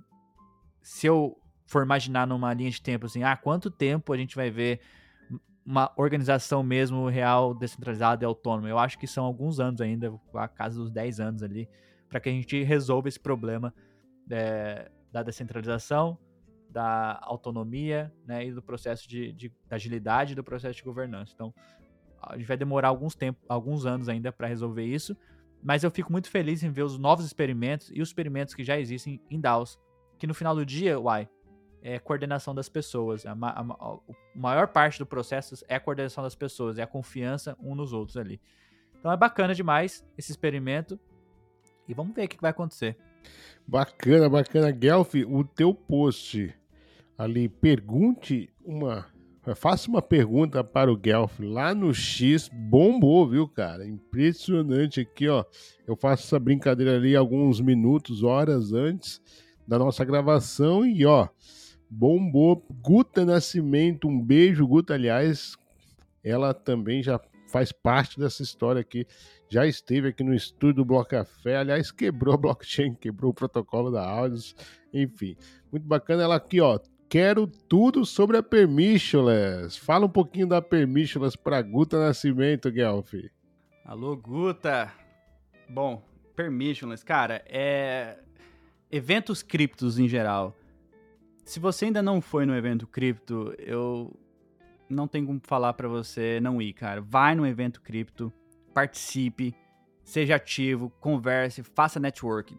Tudo que a gente está construindo agora tá, tá no, nos primórdios ainda. A gente está tá, é tudo meio embrionário ainda, é tudo novo, sabe? Blockchain, essa tecnologia, DAOs que a gente está falando aqui agora, DeFi, tudo muito novo. Então as pessoas ainda são bastante acessíveis.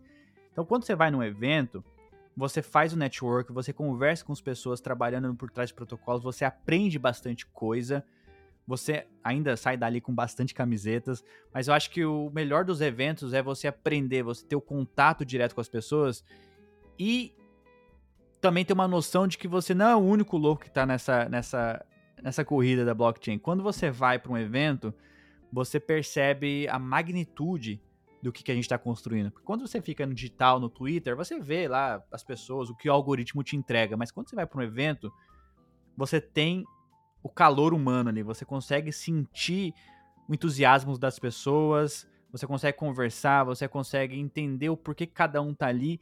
E você sempre que eu vou nos eventos, você sai do evento com uma sensação de que, não, estou no caminho certo estou no caminho certo. É isso. Se tá todo mundo construindo e mais e mais pessoas vindo, né, novas tecnologias surgindo, sei lá, novas empresas vindo para cripto, cara, é sensacional. Então, assim, esse, o permissionless que eu fui, é, acho que umas três semanas atrás, foi o meu segundo permissionless e eu gostei bastante porque eles não são focados em uma única, em um único ecossistema certo? Não é, por exemplo, um Ethereum Denver que o foco é o Ethereum, claro. Mas o permissionless, eles são meio agnósticos, então, do mesma forma que eu conversei com bastante pessoas que estão construindo no ecossistema da Ethereum, eu conversei com pessoas que estão construindo na Solana. O fundador da Solana estava lá. Consegui con conversar com pessoas construindo na blockchain, no, no ecossistema da Cosmos. Pessoal da Cava estava lá.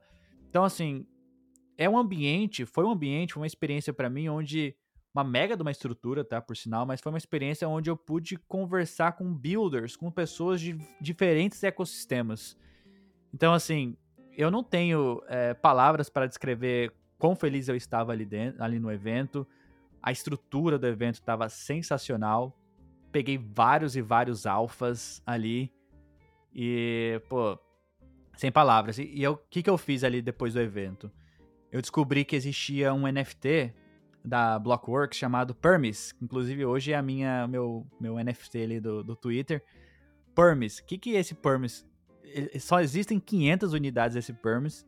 Cara, é meio caro, tá? Eu paguei um Ether nele. Mas eu acho que valeu muito a pena, porque não só eu vou ter acesso vitalício ao Permissionless todos os anos, e o ingresso do Permissionless começa com 200 dólares, pra ter noção, e o mais caro no dia é vendido por 1.300 dólares. Então, eu já vou ter o acesso é, vitalício a todos os permissionless com esse permis. Tem a chance dele valorizar de preço ainda, vai, porque não só acesso ao permissionless, também acesso a research da Blockworks, que custa 2.500 dólares por ano, se você quiser comprar o research da Blocks. Eu comprei um NFT que me dá tudo isso de acesso e ainda tenho acesso ao research da Blockworks. Então, assim, o alpha que eu peguei lá dentro do, do evento valeu muito a pena para mim. Então, assim, esse tipo de coisa, né? Onde eu quero chegar? Esse tipo de coisa só vai acontecer se você participar ativamente de, de eventos criptos. Se você tem a oportunidade, vá. O Brasil está começando agora, tem vários eventos surgindo aí. Eu sei que tem uma, galera que não curte muito, mas se você tiver oportunidade, vá. Se você tiver oportunidade em eventos internacional, vai também, porque, cara, a gente está construindo e lá você vai fazer o networking. E esse talvez esse networking pode valer muito mais para frente na sua vida. Você pode conhecer uma pessoa num evento desses que pegar o Telegram da pessoa e lá na frente você vai precisar dessa pessoa que você conheceu lá atrás e é muito bacana isso. Hoje eu sou muito grato porque em todos os eventos que eu participei eu fiz muito contato, muito networking e, e é por esses networking que eu tô aqui hoje construindo a Modular, que a gente está construindo a Tribex por conta desse networking feito em eventos presenciais. Então, é extremamente importante que você participe e, pô, como eu falei, troca, troca de calor humano, né, né uma, de vez em quando é importante isso, né? Você que acabou de ir para um evento aí, você sabe o quão importante isso, ter esse contato humano com as pessoas também. Então eu gosto demais do evento e recomendo todo mundo, quem tiver oportunidade de ir também, que vá. Olha, é, mas foi só a primeira, tá? Essa daí é Guta Nascimento abriu aqui. Timbalabush, fala, foi até personagem que falamos aqui do Tim. Inclusive, espero que no ano 2 aí ele entre aqui no nosso hall, no honorável hall de convidados, Tim Balabushi. Olha, ele perguntou aqui uma pergunta séria para você, hein, cara. Por que, que você gosta tanto de Ada Cardano? Porra, pergunta séria, esse Tim só. cara, é. Na, ver... Na verdade é uma, uma piada aí, né? Ele tá sendo meio irônico. Por que, que eu não gosto de Cardano, na verdade. É... Eu acho que quando eu comecei dentro do ecossistema da Ethereum, então eu acabei olhando muito para esse lado e, e aí, claro, no na trajetória você vai lendo um pouco sobre o que aconteceu, é, por que, que o Charles Hoskinson, ah, esqueci o sobrenome dele, enfim, fundador da Cardano, ele fundou a Cardano. Por que, que ele não ficou na Ethereum, já que ele é um dos fundadores da Ethereum também? Então, assim, eu fiquei me questionando, perguntando e tal, e uma coisa que me pega bastante na Cardano é que é, de uma certa forma, preocupante, essa demora para entrega, sabe? Eu acho que isso é uma grande crítica do mercado, de que, pô, vocês ficam aí pesquisando, pesquisando, querem ser, né, acadêmicos e não sei o que, não sei o que, não sei o que, mas não entregam, né? E o que acontece? Acabou que não tem muita liquidez dentro do ecossistema. Agora, a tecnologia deles, o que eles estão prometendo, é, é diferenciada. É diferenciada. Portanto, né, hoje eu não sou mais um cara que, apesar de não ter investimentos na Cardano, mas eu não sou um cara que é, não estou disposto a pivotar, a pensar assim, cara, eu não gosto Cardano, pronto, acabou. Não. Se amanhã a gente vê alguma um trend assim, uma relevância ali, um uma certa um momentum, né, que eu digamos assim, no, dentro da Cardano, liquidez indo para lá, cara, por que não? não? Por que, que eu não vou olhar Cardano? certo? Eu acho que é, é muito cedo ainda para a gente falar qual a tecnologia vai ser a vencedora, e eu acho que a Cardano está bem posicionada. Conseguiu, apesar de não ter entregue muita coisa, conseguiu uma comunidade resiliente. Tem várias pessoas fazendo staking ali, agora tem protocolos de DeFi. Mas eu acho que o que, que eu estou esperando, talvez? É voltar ao bull market para ver como que a, a chain vai exportar, né? Como que a chain vai exportar com bastante movimentação, com bastante liquidez, e se tiver uma conexão direta com a blockchain do Ethereum, por que não?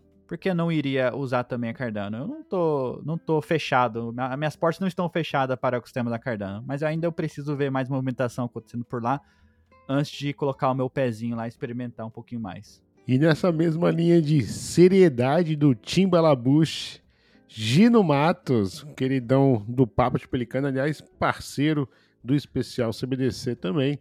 Na visão do Guelph, Falta sacanagem na Polkadot? Uma meme coin inspirada em personagem de videogame, um, um dapzinho dando rug, um founder que torrou os tokens para curtir balada regada a drogas e modelos russos. Falta esse tipo de coisa, Guelph, na Polkadot? Porra! o Gino Mato sempre fazendo as perguntas diferentes aqui no, no Bloco Café, hein? Pô, cara, a Polkadot é, é um ecossistema que eu tenho olhado diferente, tá? É, eu vou fazer até um disclaimer aqui, eu tenho umas bags lá de, de Doge, tenho uns investimentos por lá, porque eu acho que toda a ideia de modularização meio que surgiu ali, sabe? E, e a tecnologia da Polkadot é extremamente robusta. Eles estão tentando algo diferente. Estão é, tentando, por exemplo, a, a, a, parte da Kusama, que eles fizeram a testnet valendo. Cara, isso aí é sensacional, sabe? Então, melhor que. Uma vez você falou, melhor que, que aconteça hug, que aconteça bug na Kusama, ao invés de acontecer na Polkadot como um todo.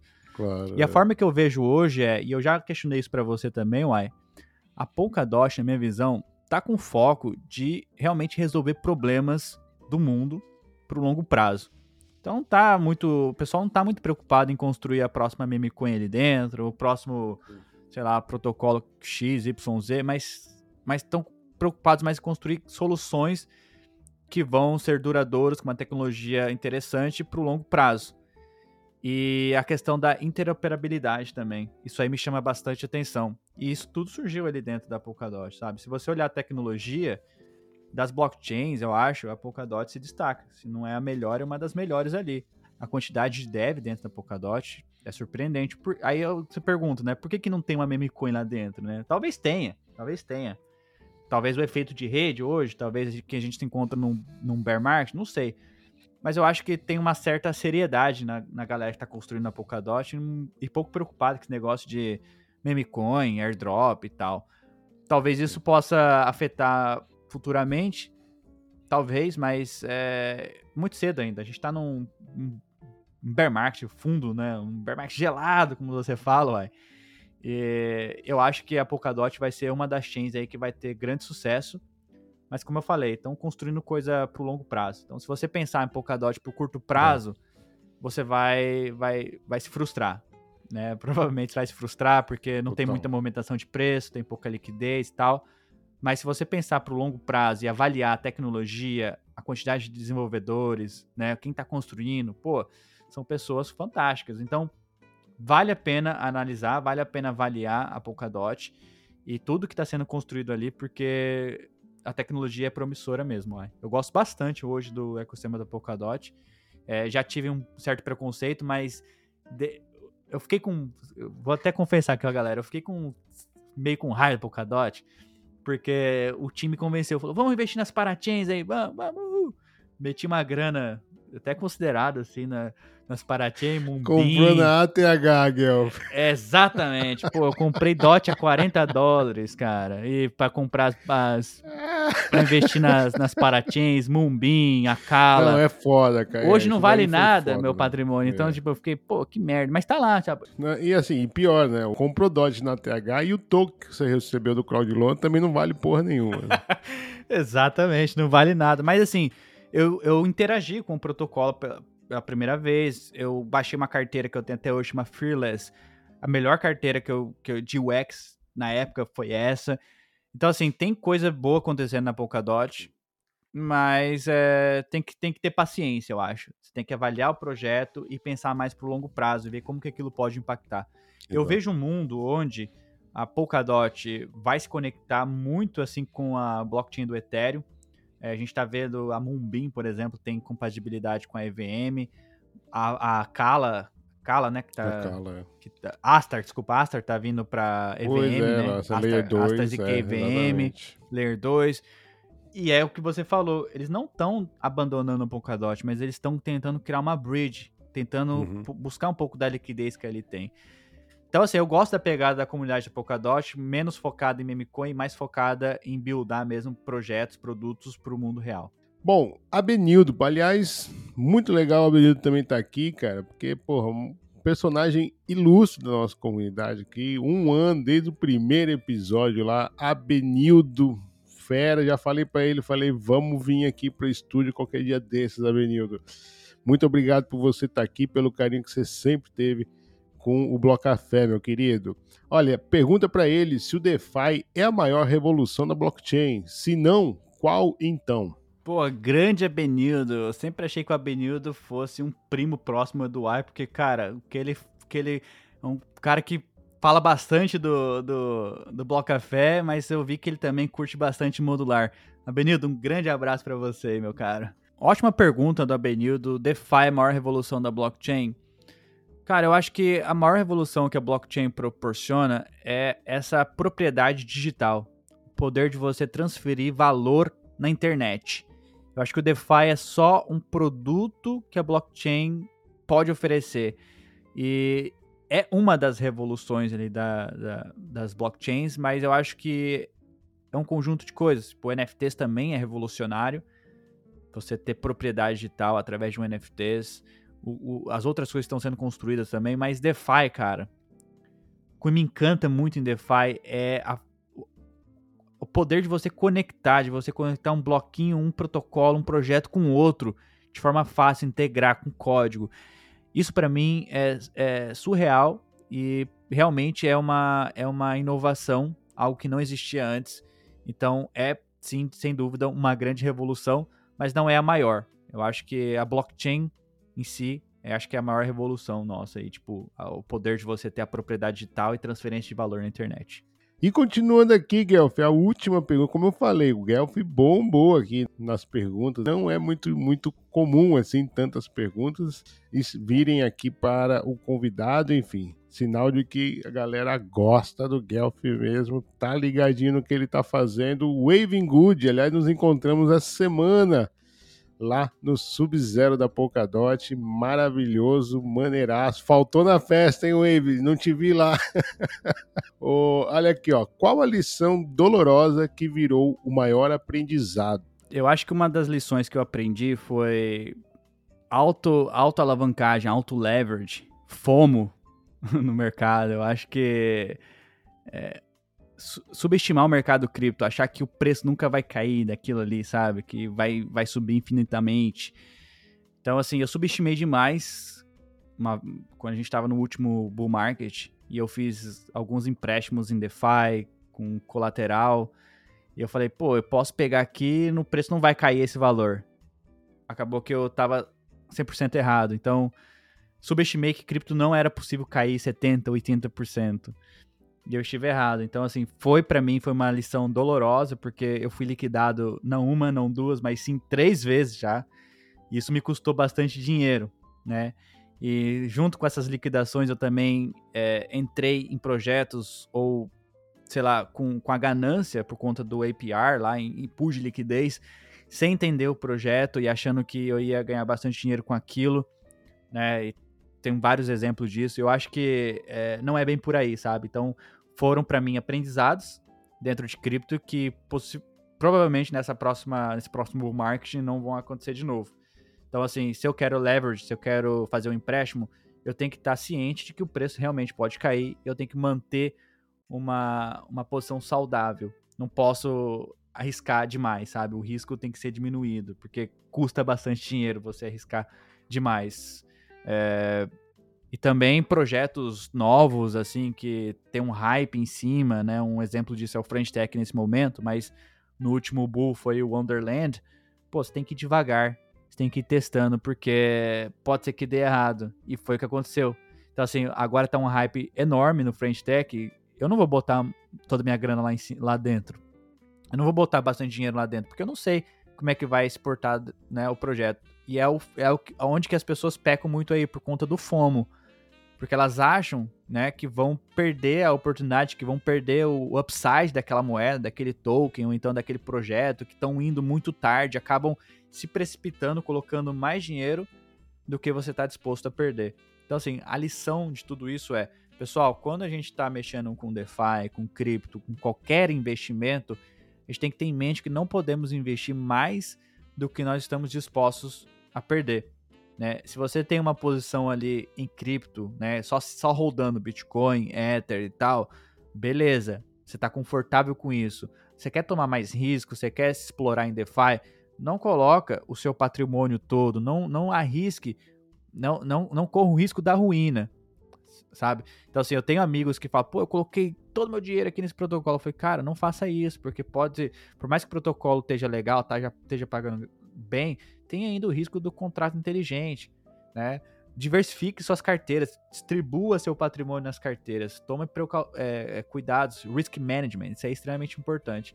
Então, assim, eu aprendi que eu não posso, eu não posso pegar a grana que eu não estou disposto a perder e me arriscar, me aventurar com alto leverage. Eu acho que tem que ser mais cauteloso e hoje eu brinco com dinheiro que se eu perder para mim tá confortável. Então esse para mim foi umas, umas boas lições em DeFi que, pô, subestimei, o preço não vai cair, não vai cair, vai subir. Pô, caiu, fui lá, perdi uma, duas, três vezes lá. Então, para mim foi um aprendizado e tanto. Hoje eu não repito as mesmas cagadas que eu fiz lá no passado. Boa, boa, boa. Guelfi, a gente tá já estourado no tempo aqui, mas, meu irmão, a gente até. Eu, eu, eu vou fazer porque eu falei lá no início do podcast na saúde mental, né? Da, da pessoa não precisar estar ali estando, procurando e, e se informando e tal. Ela ouve ali o Modular News 15 minutinhos, pronto, deu. Mas e você? Né? Você que está produzindo esse conteúdo, você está ali, né? 24 horas ali, né? Mercado igual mercado, procurando, né? Cara, como é que você cuida da sua saúde mental? Como é que você se desliga desse momento assim que você consegue tá bem, né? Você falou até de, de burnout que você já teve lá na Bankless e tal. Então, assim, como é que hoje o Guelph cuida da saúde mental na Web3? Cara, é uma ótima, é uma ótima pergunta e eu vou compartilhar o que eu faço, que eu tenho feito nos últimos, últimos meses. E não, nem sempre foi assim, mas chegou no momento que o meu corpo, né, minha cabeça tava falando comigo, tava precisando de mudar minha rotina e pensar no que, que fazia mais sentido. Eu sou, eu sou pai, tenho dois filhos, um de dois anos e uma menina de quatro anos, tenho uma esposa e teve momentos na trajetória cripto que eu tava muito focado no trabalho, acordava no computador, ia dormir super tarde, tentando fazer as coisas acontecer, achando, né, aquele sentimento de fomo, não, temos que fazer, temos que fazer. E não é bem por aí. Se você não cuidar de você, se você não cuidar da sua saúde, acho que nada disso importa, sabe? Então, assim, depois que é, tive um momento de um pico de estresse, um, um, período ali da, da, minha trajetória, tive um momento muito difícil, onde é, minha, minha, filha, meu filho não estava nascendo, meu filho nasceu, né? Eu não estava não tava muito presente aqui, é, e eu também estava estressado com o trabalho. Eu falei, não, tem que fazer alguma coisa, tem que, tem que mudar, tem que fazer alguma coisa. Então, assim, primeiro, eu tenho a vantagem do, do fuso horário. Eu tenho, eu tô quatro horas a menos do que o horário de Brasília, às vezes cinco horas a menos. É, e aí eu tenho uma certa vantagem, às vezes nem sempre é vantagem. Eu não consigo, por exemplo, acompanhar o que acontece na parte da manhã. Tem muito conteúdo bom saindo aí na parte da manhã, eu não consigo acompanhar e tá tudo bem. Mas eu levei agora como um trabalho mesmo e eu tive que dividir o meu tempo né, fazer um, quadrante dos meus horários aqui para minha produtividade, para minha saúde mental. Então, assim, eu tenho tudo no meu calendário, eu consegui organizar toda a minha rotina, onde eu tenho horário para começar a trabalhar e eu tenho horário para terminar de trabalhar. Eu tenho no meio, no meio, no, nesse meio termo, eu tenho que me preocupar com a minha alimentação e eu tenho que me preocupar com exercícios. Fazer exercícios, me, me, cuidar do meu corpo também é extremamente importante gente que trabalha sentado na cadeira, computador, eu, eu tenho aqui, às vezes eu subo a mesa, fico em pé, mas se você não fizer nada, você acaba tendo dores e aquilo pode custar bastante lá na frente. Então, assim, eu tomei a atitude de, falei, pô, eu preciso melhorar a minha alimentação, ter uma rotina mais saudável. E aí foi aí, né, depois que eu tive esse, essa virada de chave de que, não, eu preciso mudar a minha rotina, foi que a minha saúde mental, né, deu uma melhorada. Lógico que é, de vez em quando a gente tem os momentos de estresse, a gente tem os momentos de pô, é, euforia ali, de afobação, né, digamos. Mas, é, mas hoje está bem melhor. Então, assim, eu tenho meu horário para começar a trabalhar, tenho meu horário para, ó, eu vou parar esse horário e eu vou fazer uma alimentação. Tem um horário que eu paro de trabalhar e eu realmente paro. Eu preciso parar. Eu desligo, saio do meu, desligo meu celular, saio do computador e vou dou atenção para os meus filhos, para as crianças e vou fazer alguma coisa. E aí, mais à noite, né, depois que tá todo mundo já tranquilo, mais à noite eu passo uma revisão aqui e eu organizo as minhas coisas, as minhas tarefas, eu gasto ali mais ou menos uma hora fazendo isso pro dia seguinte. Eu poderia fazer isso antes, sim, mas aí eu preferi sair mais cedo para poder ficar com as crianças e tal. Então no final do meu dia eu organizo as minhas tarefas pro dia seguinte. E eu tento cada vez menos acumular coisas na minha cabeça do que, que eu tenho que fazer. Então, coloco mais coisas no calendário, lembrete, vou organizando, porque se você não organizar, fica difícil. E uma coisa interessante na Web3 é a maioria das pessoas que trabalham na Web3 hoje, elas não têm um único trabalho. Elas contribuem com várias comunidades ou os vários projetos diferentes. Então você acaba. Isso consome, suga toda a sua energia. Se você não tiver uma organização, você fica. Cara, eu tenho que fazer isso, meu Deus, nossa, lembrei daquilo. Pô, pô, pô. E sempre você tá é, sobrecarregado de coisas e você não consegue ser produtivo, não consegue otimizar o seu tempo. Então, organizar o tempo, é, o que, que você vai fazer em tal horário, é uma boa dica. Pega um calendário no Google aí, coloca assim: olha, tal hora, tal hora, eu vou fazer tal coisa. Tipo, separa seu dia em quadrantes e aí você, você é, coloca o que você vai fazer naquele quadrado, naquele, naquele momento, naquele período. E realmente faça. Se você ficar perdido, não fizer, você vai acabar se enrolando e vai acabar se estressando. Então, assim, eu, eu tô fazendo isso, melhorei a alimentação, né, para poder aguentar esses. aumentar minha produtividade. Então, a alimentação para mim é extremamente importante também. Tomar um bom café da manhã, tomar minha matcha todos os dias aqui para poder aumentar o meu foco, e, e descansar. Ter o horário para dormir também. Você chega, tem um horário para dormir certinho, você vai dormir naquele horário, descansa. E aí no dia seguinte você acorda novo e já sabendo o que você vai fazer, porque eu já organizei todo o meu calendário. Cara, eu demorei mais de um ano, sei lá, um ano e meio mais ou menos, para chegar nesse, nessa organização minha, para chegar na organização que eu acho que é o ideal para mim. E eu entendo que cada pessoa é diferente, cada pessoa tem pessoas que são mais produtivas à noite, outras mais produtivas de manhã.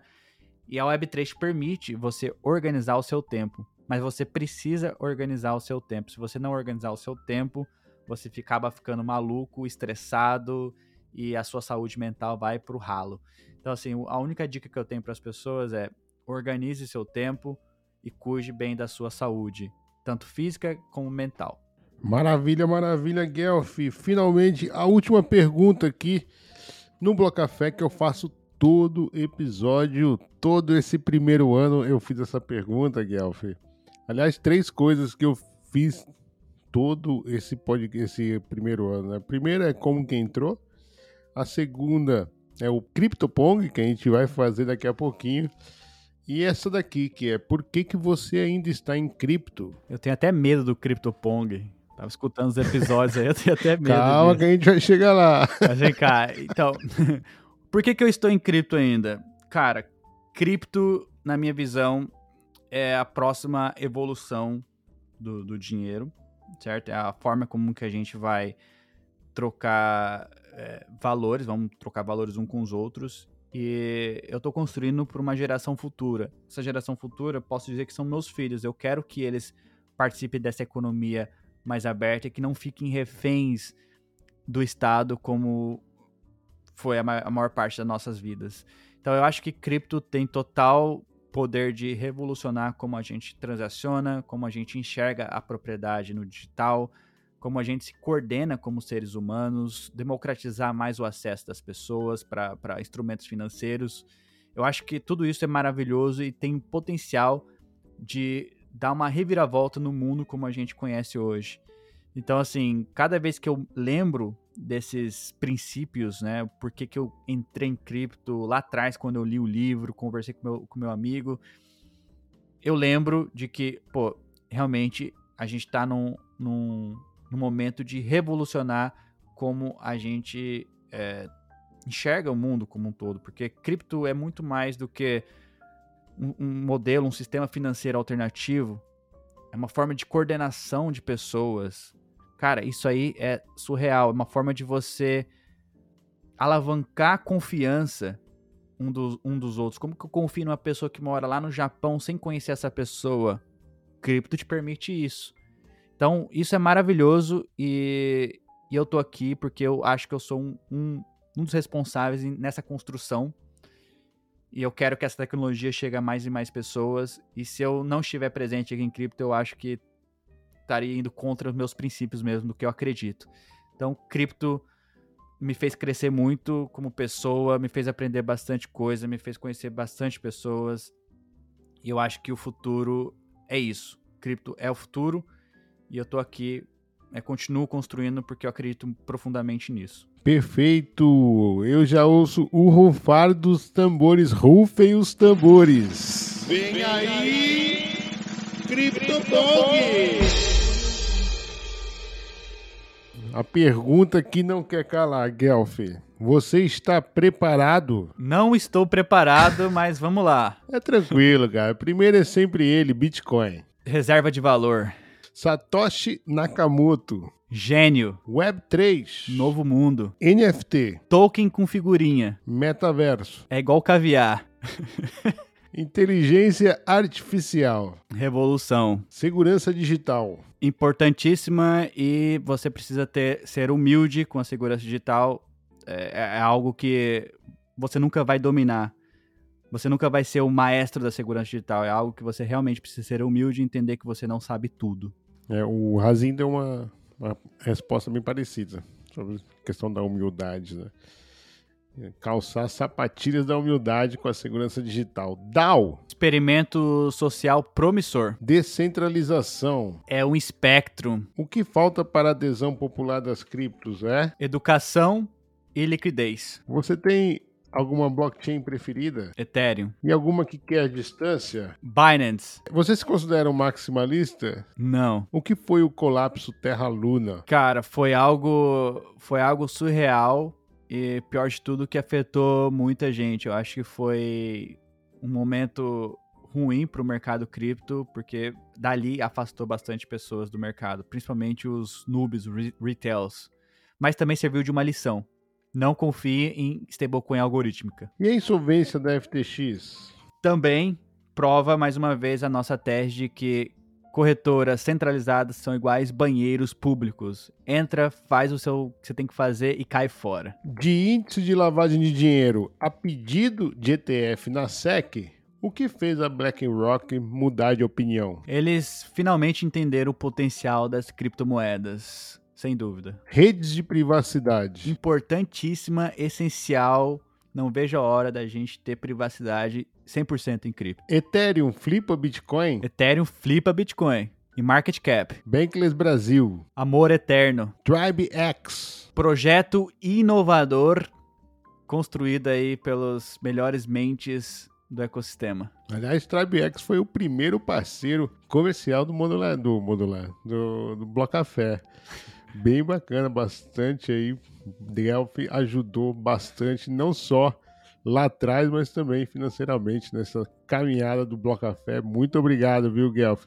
Muito legal mesmo ter esse carinho, esse reconhecimento. Enfim, Modular Crypto. Modular Crypto é o projeto promissor que busca conectar os blocos da Web3, sendo a fonte de informação número um do Brasil.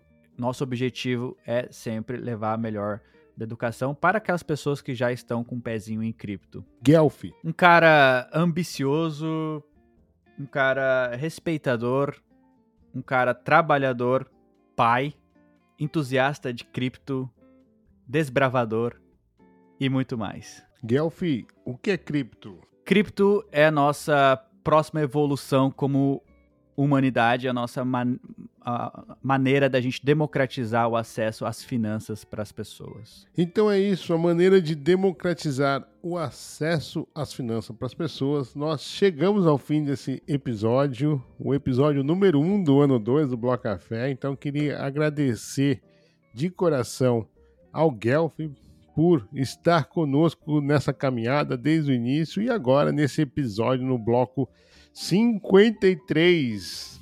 É isso. Brigadão, Guelph. Eu quero já é, partir para as considerações finais contigo e, claro, contei para nossa comunidade qual é o melhor jeito de te encontrar. O microfone é teu, meu camarada. Uai, agradeço demais o convite para participar aqui do episódio. Como eu falei, primeiro podcast que eu participo como entrevistado, então eu tava realmente nervoso de participar aqui. Não sei se o que eu falei aí agradou muito a você, aos ouvintes. Espero que sim, espero que tenham gostado aí. E, cara, meu objetivo em cripto hoje é realmente trazer um pouco desses estudos que eu faço, que a gente faz ali, e, e tentar ajudar outras pessoas a entender, a ganhar, a, a estar à frente das oportunidades. Então, assim, eu estou bastante ativo hoje lá no X, o antigo Twitter. É onde eu posto bastante coisa, então eu tô lá como 0x Guelph. Estou também à frente construindo o protocolo Tribex. Então a gente tem o Discord da Tribex, mas também você pode encontrar Tribex no Twitter, junto com o Gus, com o Gervicas, Brunão, Carioca, pô, Edu, uma galera lá bacana demais. E também estamos construindo a Modular Crypto. Um grande abraço para todo mundo da Modular Crypto. Temos aí o Ai, tem aí o Curi, a Gabi, é, Pedrão, todo mundo que está envolvido ali com a Modular Crypto. Um grande abraço. E se você quiser acompanhar a Modular Crypto, é em todas as redes sociais também, Modular Crypto. E a gente tem também conteúdo no YouTube. No YouTube eu tô tendo um, tô, cara, um prazer imenso fazer o conteúdo do estado da Ethereum porque é realmente o que eu estudo no dia a dia. E também o estado DeFi, como você falou. Como que você faz para trazer todo o protocolo? Cara, eu tenho mesmo na minha agenda um horário para estudar sobre aquilo. Aí eu acabo trazendo para esse quadro novo aí da Modular. Então, acompanhe esses dois quadros que a gente, que a gente faz todas as, todas as semanas. Tem também as entrevistas, tá bem bacana. Convido todo mundo a participar da comunidade da Modular Crypto. A gente tem um Telegram também que está aberto. Temos eventos vindo por aí. Então, Tá bem bacana esse movimento. E se você gosta realmente do nosso trabalho, quer se aprofundar em cripto, pô, vem, participe, manda DM lá no, no, no Twitter. entra no Telegram da Modular. Tem também os Degenerados, que são nossos amigos. É, Alô Lip, tem lá um canalzinho da Modular Cris lá no, no, no canal dos Degenerados. A gente participa todas as quintas-feiras também lá dos Degenerados Night Show. Convido todo mundo para participar também. Então, cara, tô num momento bacana da minha vida agora. Vários projetos dando certo, construindo bastante. E, e, é isso. Quiser me encontrar nas redes sociais, 0xGelf. Tem também Instagram, mas Instagram você sabe, né, Uai? Eu sou igual você, não passo lá só de vez em quando. Então você não vai ver muita coisa minha por lá. Mas é mesmo no X, que é onde tá a maior, a maior parte da, das pessoas envolvidas com cripto. Então, fica aí a dica. Se quiser, manda um DM, vamos, vamos se conectar. E se você também quer participar dos eventos, eu estarei presente nos eventos do ano que vem, no Ethereum Denver, estarei presente também lá no, no próximo Permissions do ano que vem, talvez no NFT Nova York. Então, se você for em algum desses eventos, manda DM, vamos conectar, vamos conversar e é isso. Brigadão mais uma vez, Uai, Bloco Café tá voando, parabéns pelo trabalho, parabéns por um ano de Bloco Café. Cara, eu, eu, fiquei, eu fico extremamente feliz que esse projeto tá dando certo, tá? Depois daquela conversa, lembra daquela conversa? Pô, eu quero fazer um podcast. falei, vai! E o projeto tá dando certo, e você foi. Um ano de Bloco Café, parabéns, parabéns a todo mundo que acompanha o seu trabalho. E é isso, juntos somos mais fortes, a gente tá construindo essa Web3, a Web3 brasileira, a Web3 mundial. E é isso, estamos aqui para contribuir, para crescer todo mundo junto. Valeu, pessoal. Tamo junto demais, Guelph. É isso aí, cara. Muito bacana. E finalizando então o mês de setembro, pessoal. Queria agradecer ao carinho da sua audiência por estar conosco até aqui agora e também por ter nos acompanhado nesse primeiro ano. Quero te convidar para a gente seguir junto no próximo ano, o segundo ano eu costumo dizer que agora é o ano da atração. Se o primeiro ano foi a da validação do Bloco Café, agora é o ano da atração. E vem aí, então, na próxima semana, o especial CBDC, outubro inteiro falando sobre isso. E acho que esse vai ser o primeiro produto aí do segundo ano que nós vamos entregar para a comunidade uma fonte de estudos de CBDC, passando por diversas comunidade, diversos setores ali, pilares da CBDC, inclusive com o Banco Central. Então, bem bacana. Eu convido você para vir conosco nesse segundo ano aí de Bloco Café e vamos, vamos. Olha, eu e o Guel ficamos por aqui, mas vem aí a Francisca Miguel para trazer uns recadinhos importantes para você. Tchau, tchau. A gente se vê na próxima semana. Muita história bacana e muita experiência também. Este bloco acabou que teve várias dicas não apenas no DeFi, mas de segurança digital, gerenciamento de risco, segurança digital, saúde mental e o maravilhoso mundo tópico das DAOs. Obrigada, Guelph, por este belo início do segundo ano. Como o AI disse, se o primeiro ano foi da validação do produto, este será o da tração. Não deixe de acompanhar o especial Bloco Café CBDC que começa já na próxima semana. Vem muita informação e a proposta é este material ser uma fonte de estudos para a população. E para você que nos ouve e quiser garantir o POAP dessa semana, hashtag modular é a senha deste episódio. Basta comentar no post fixado dessa semana hashtag modular, que o link será enviado na sua DM. Dúvidas, críticas, sugestões ou parcerias, entre em contato com a gente através do X ou e-mail blocafé.proton.me. Todos os links, incluindo do Guelph, estão na descrição. Até a próxima, gente! Tchau!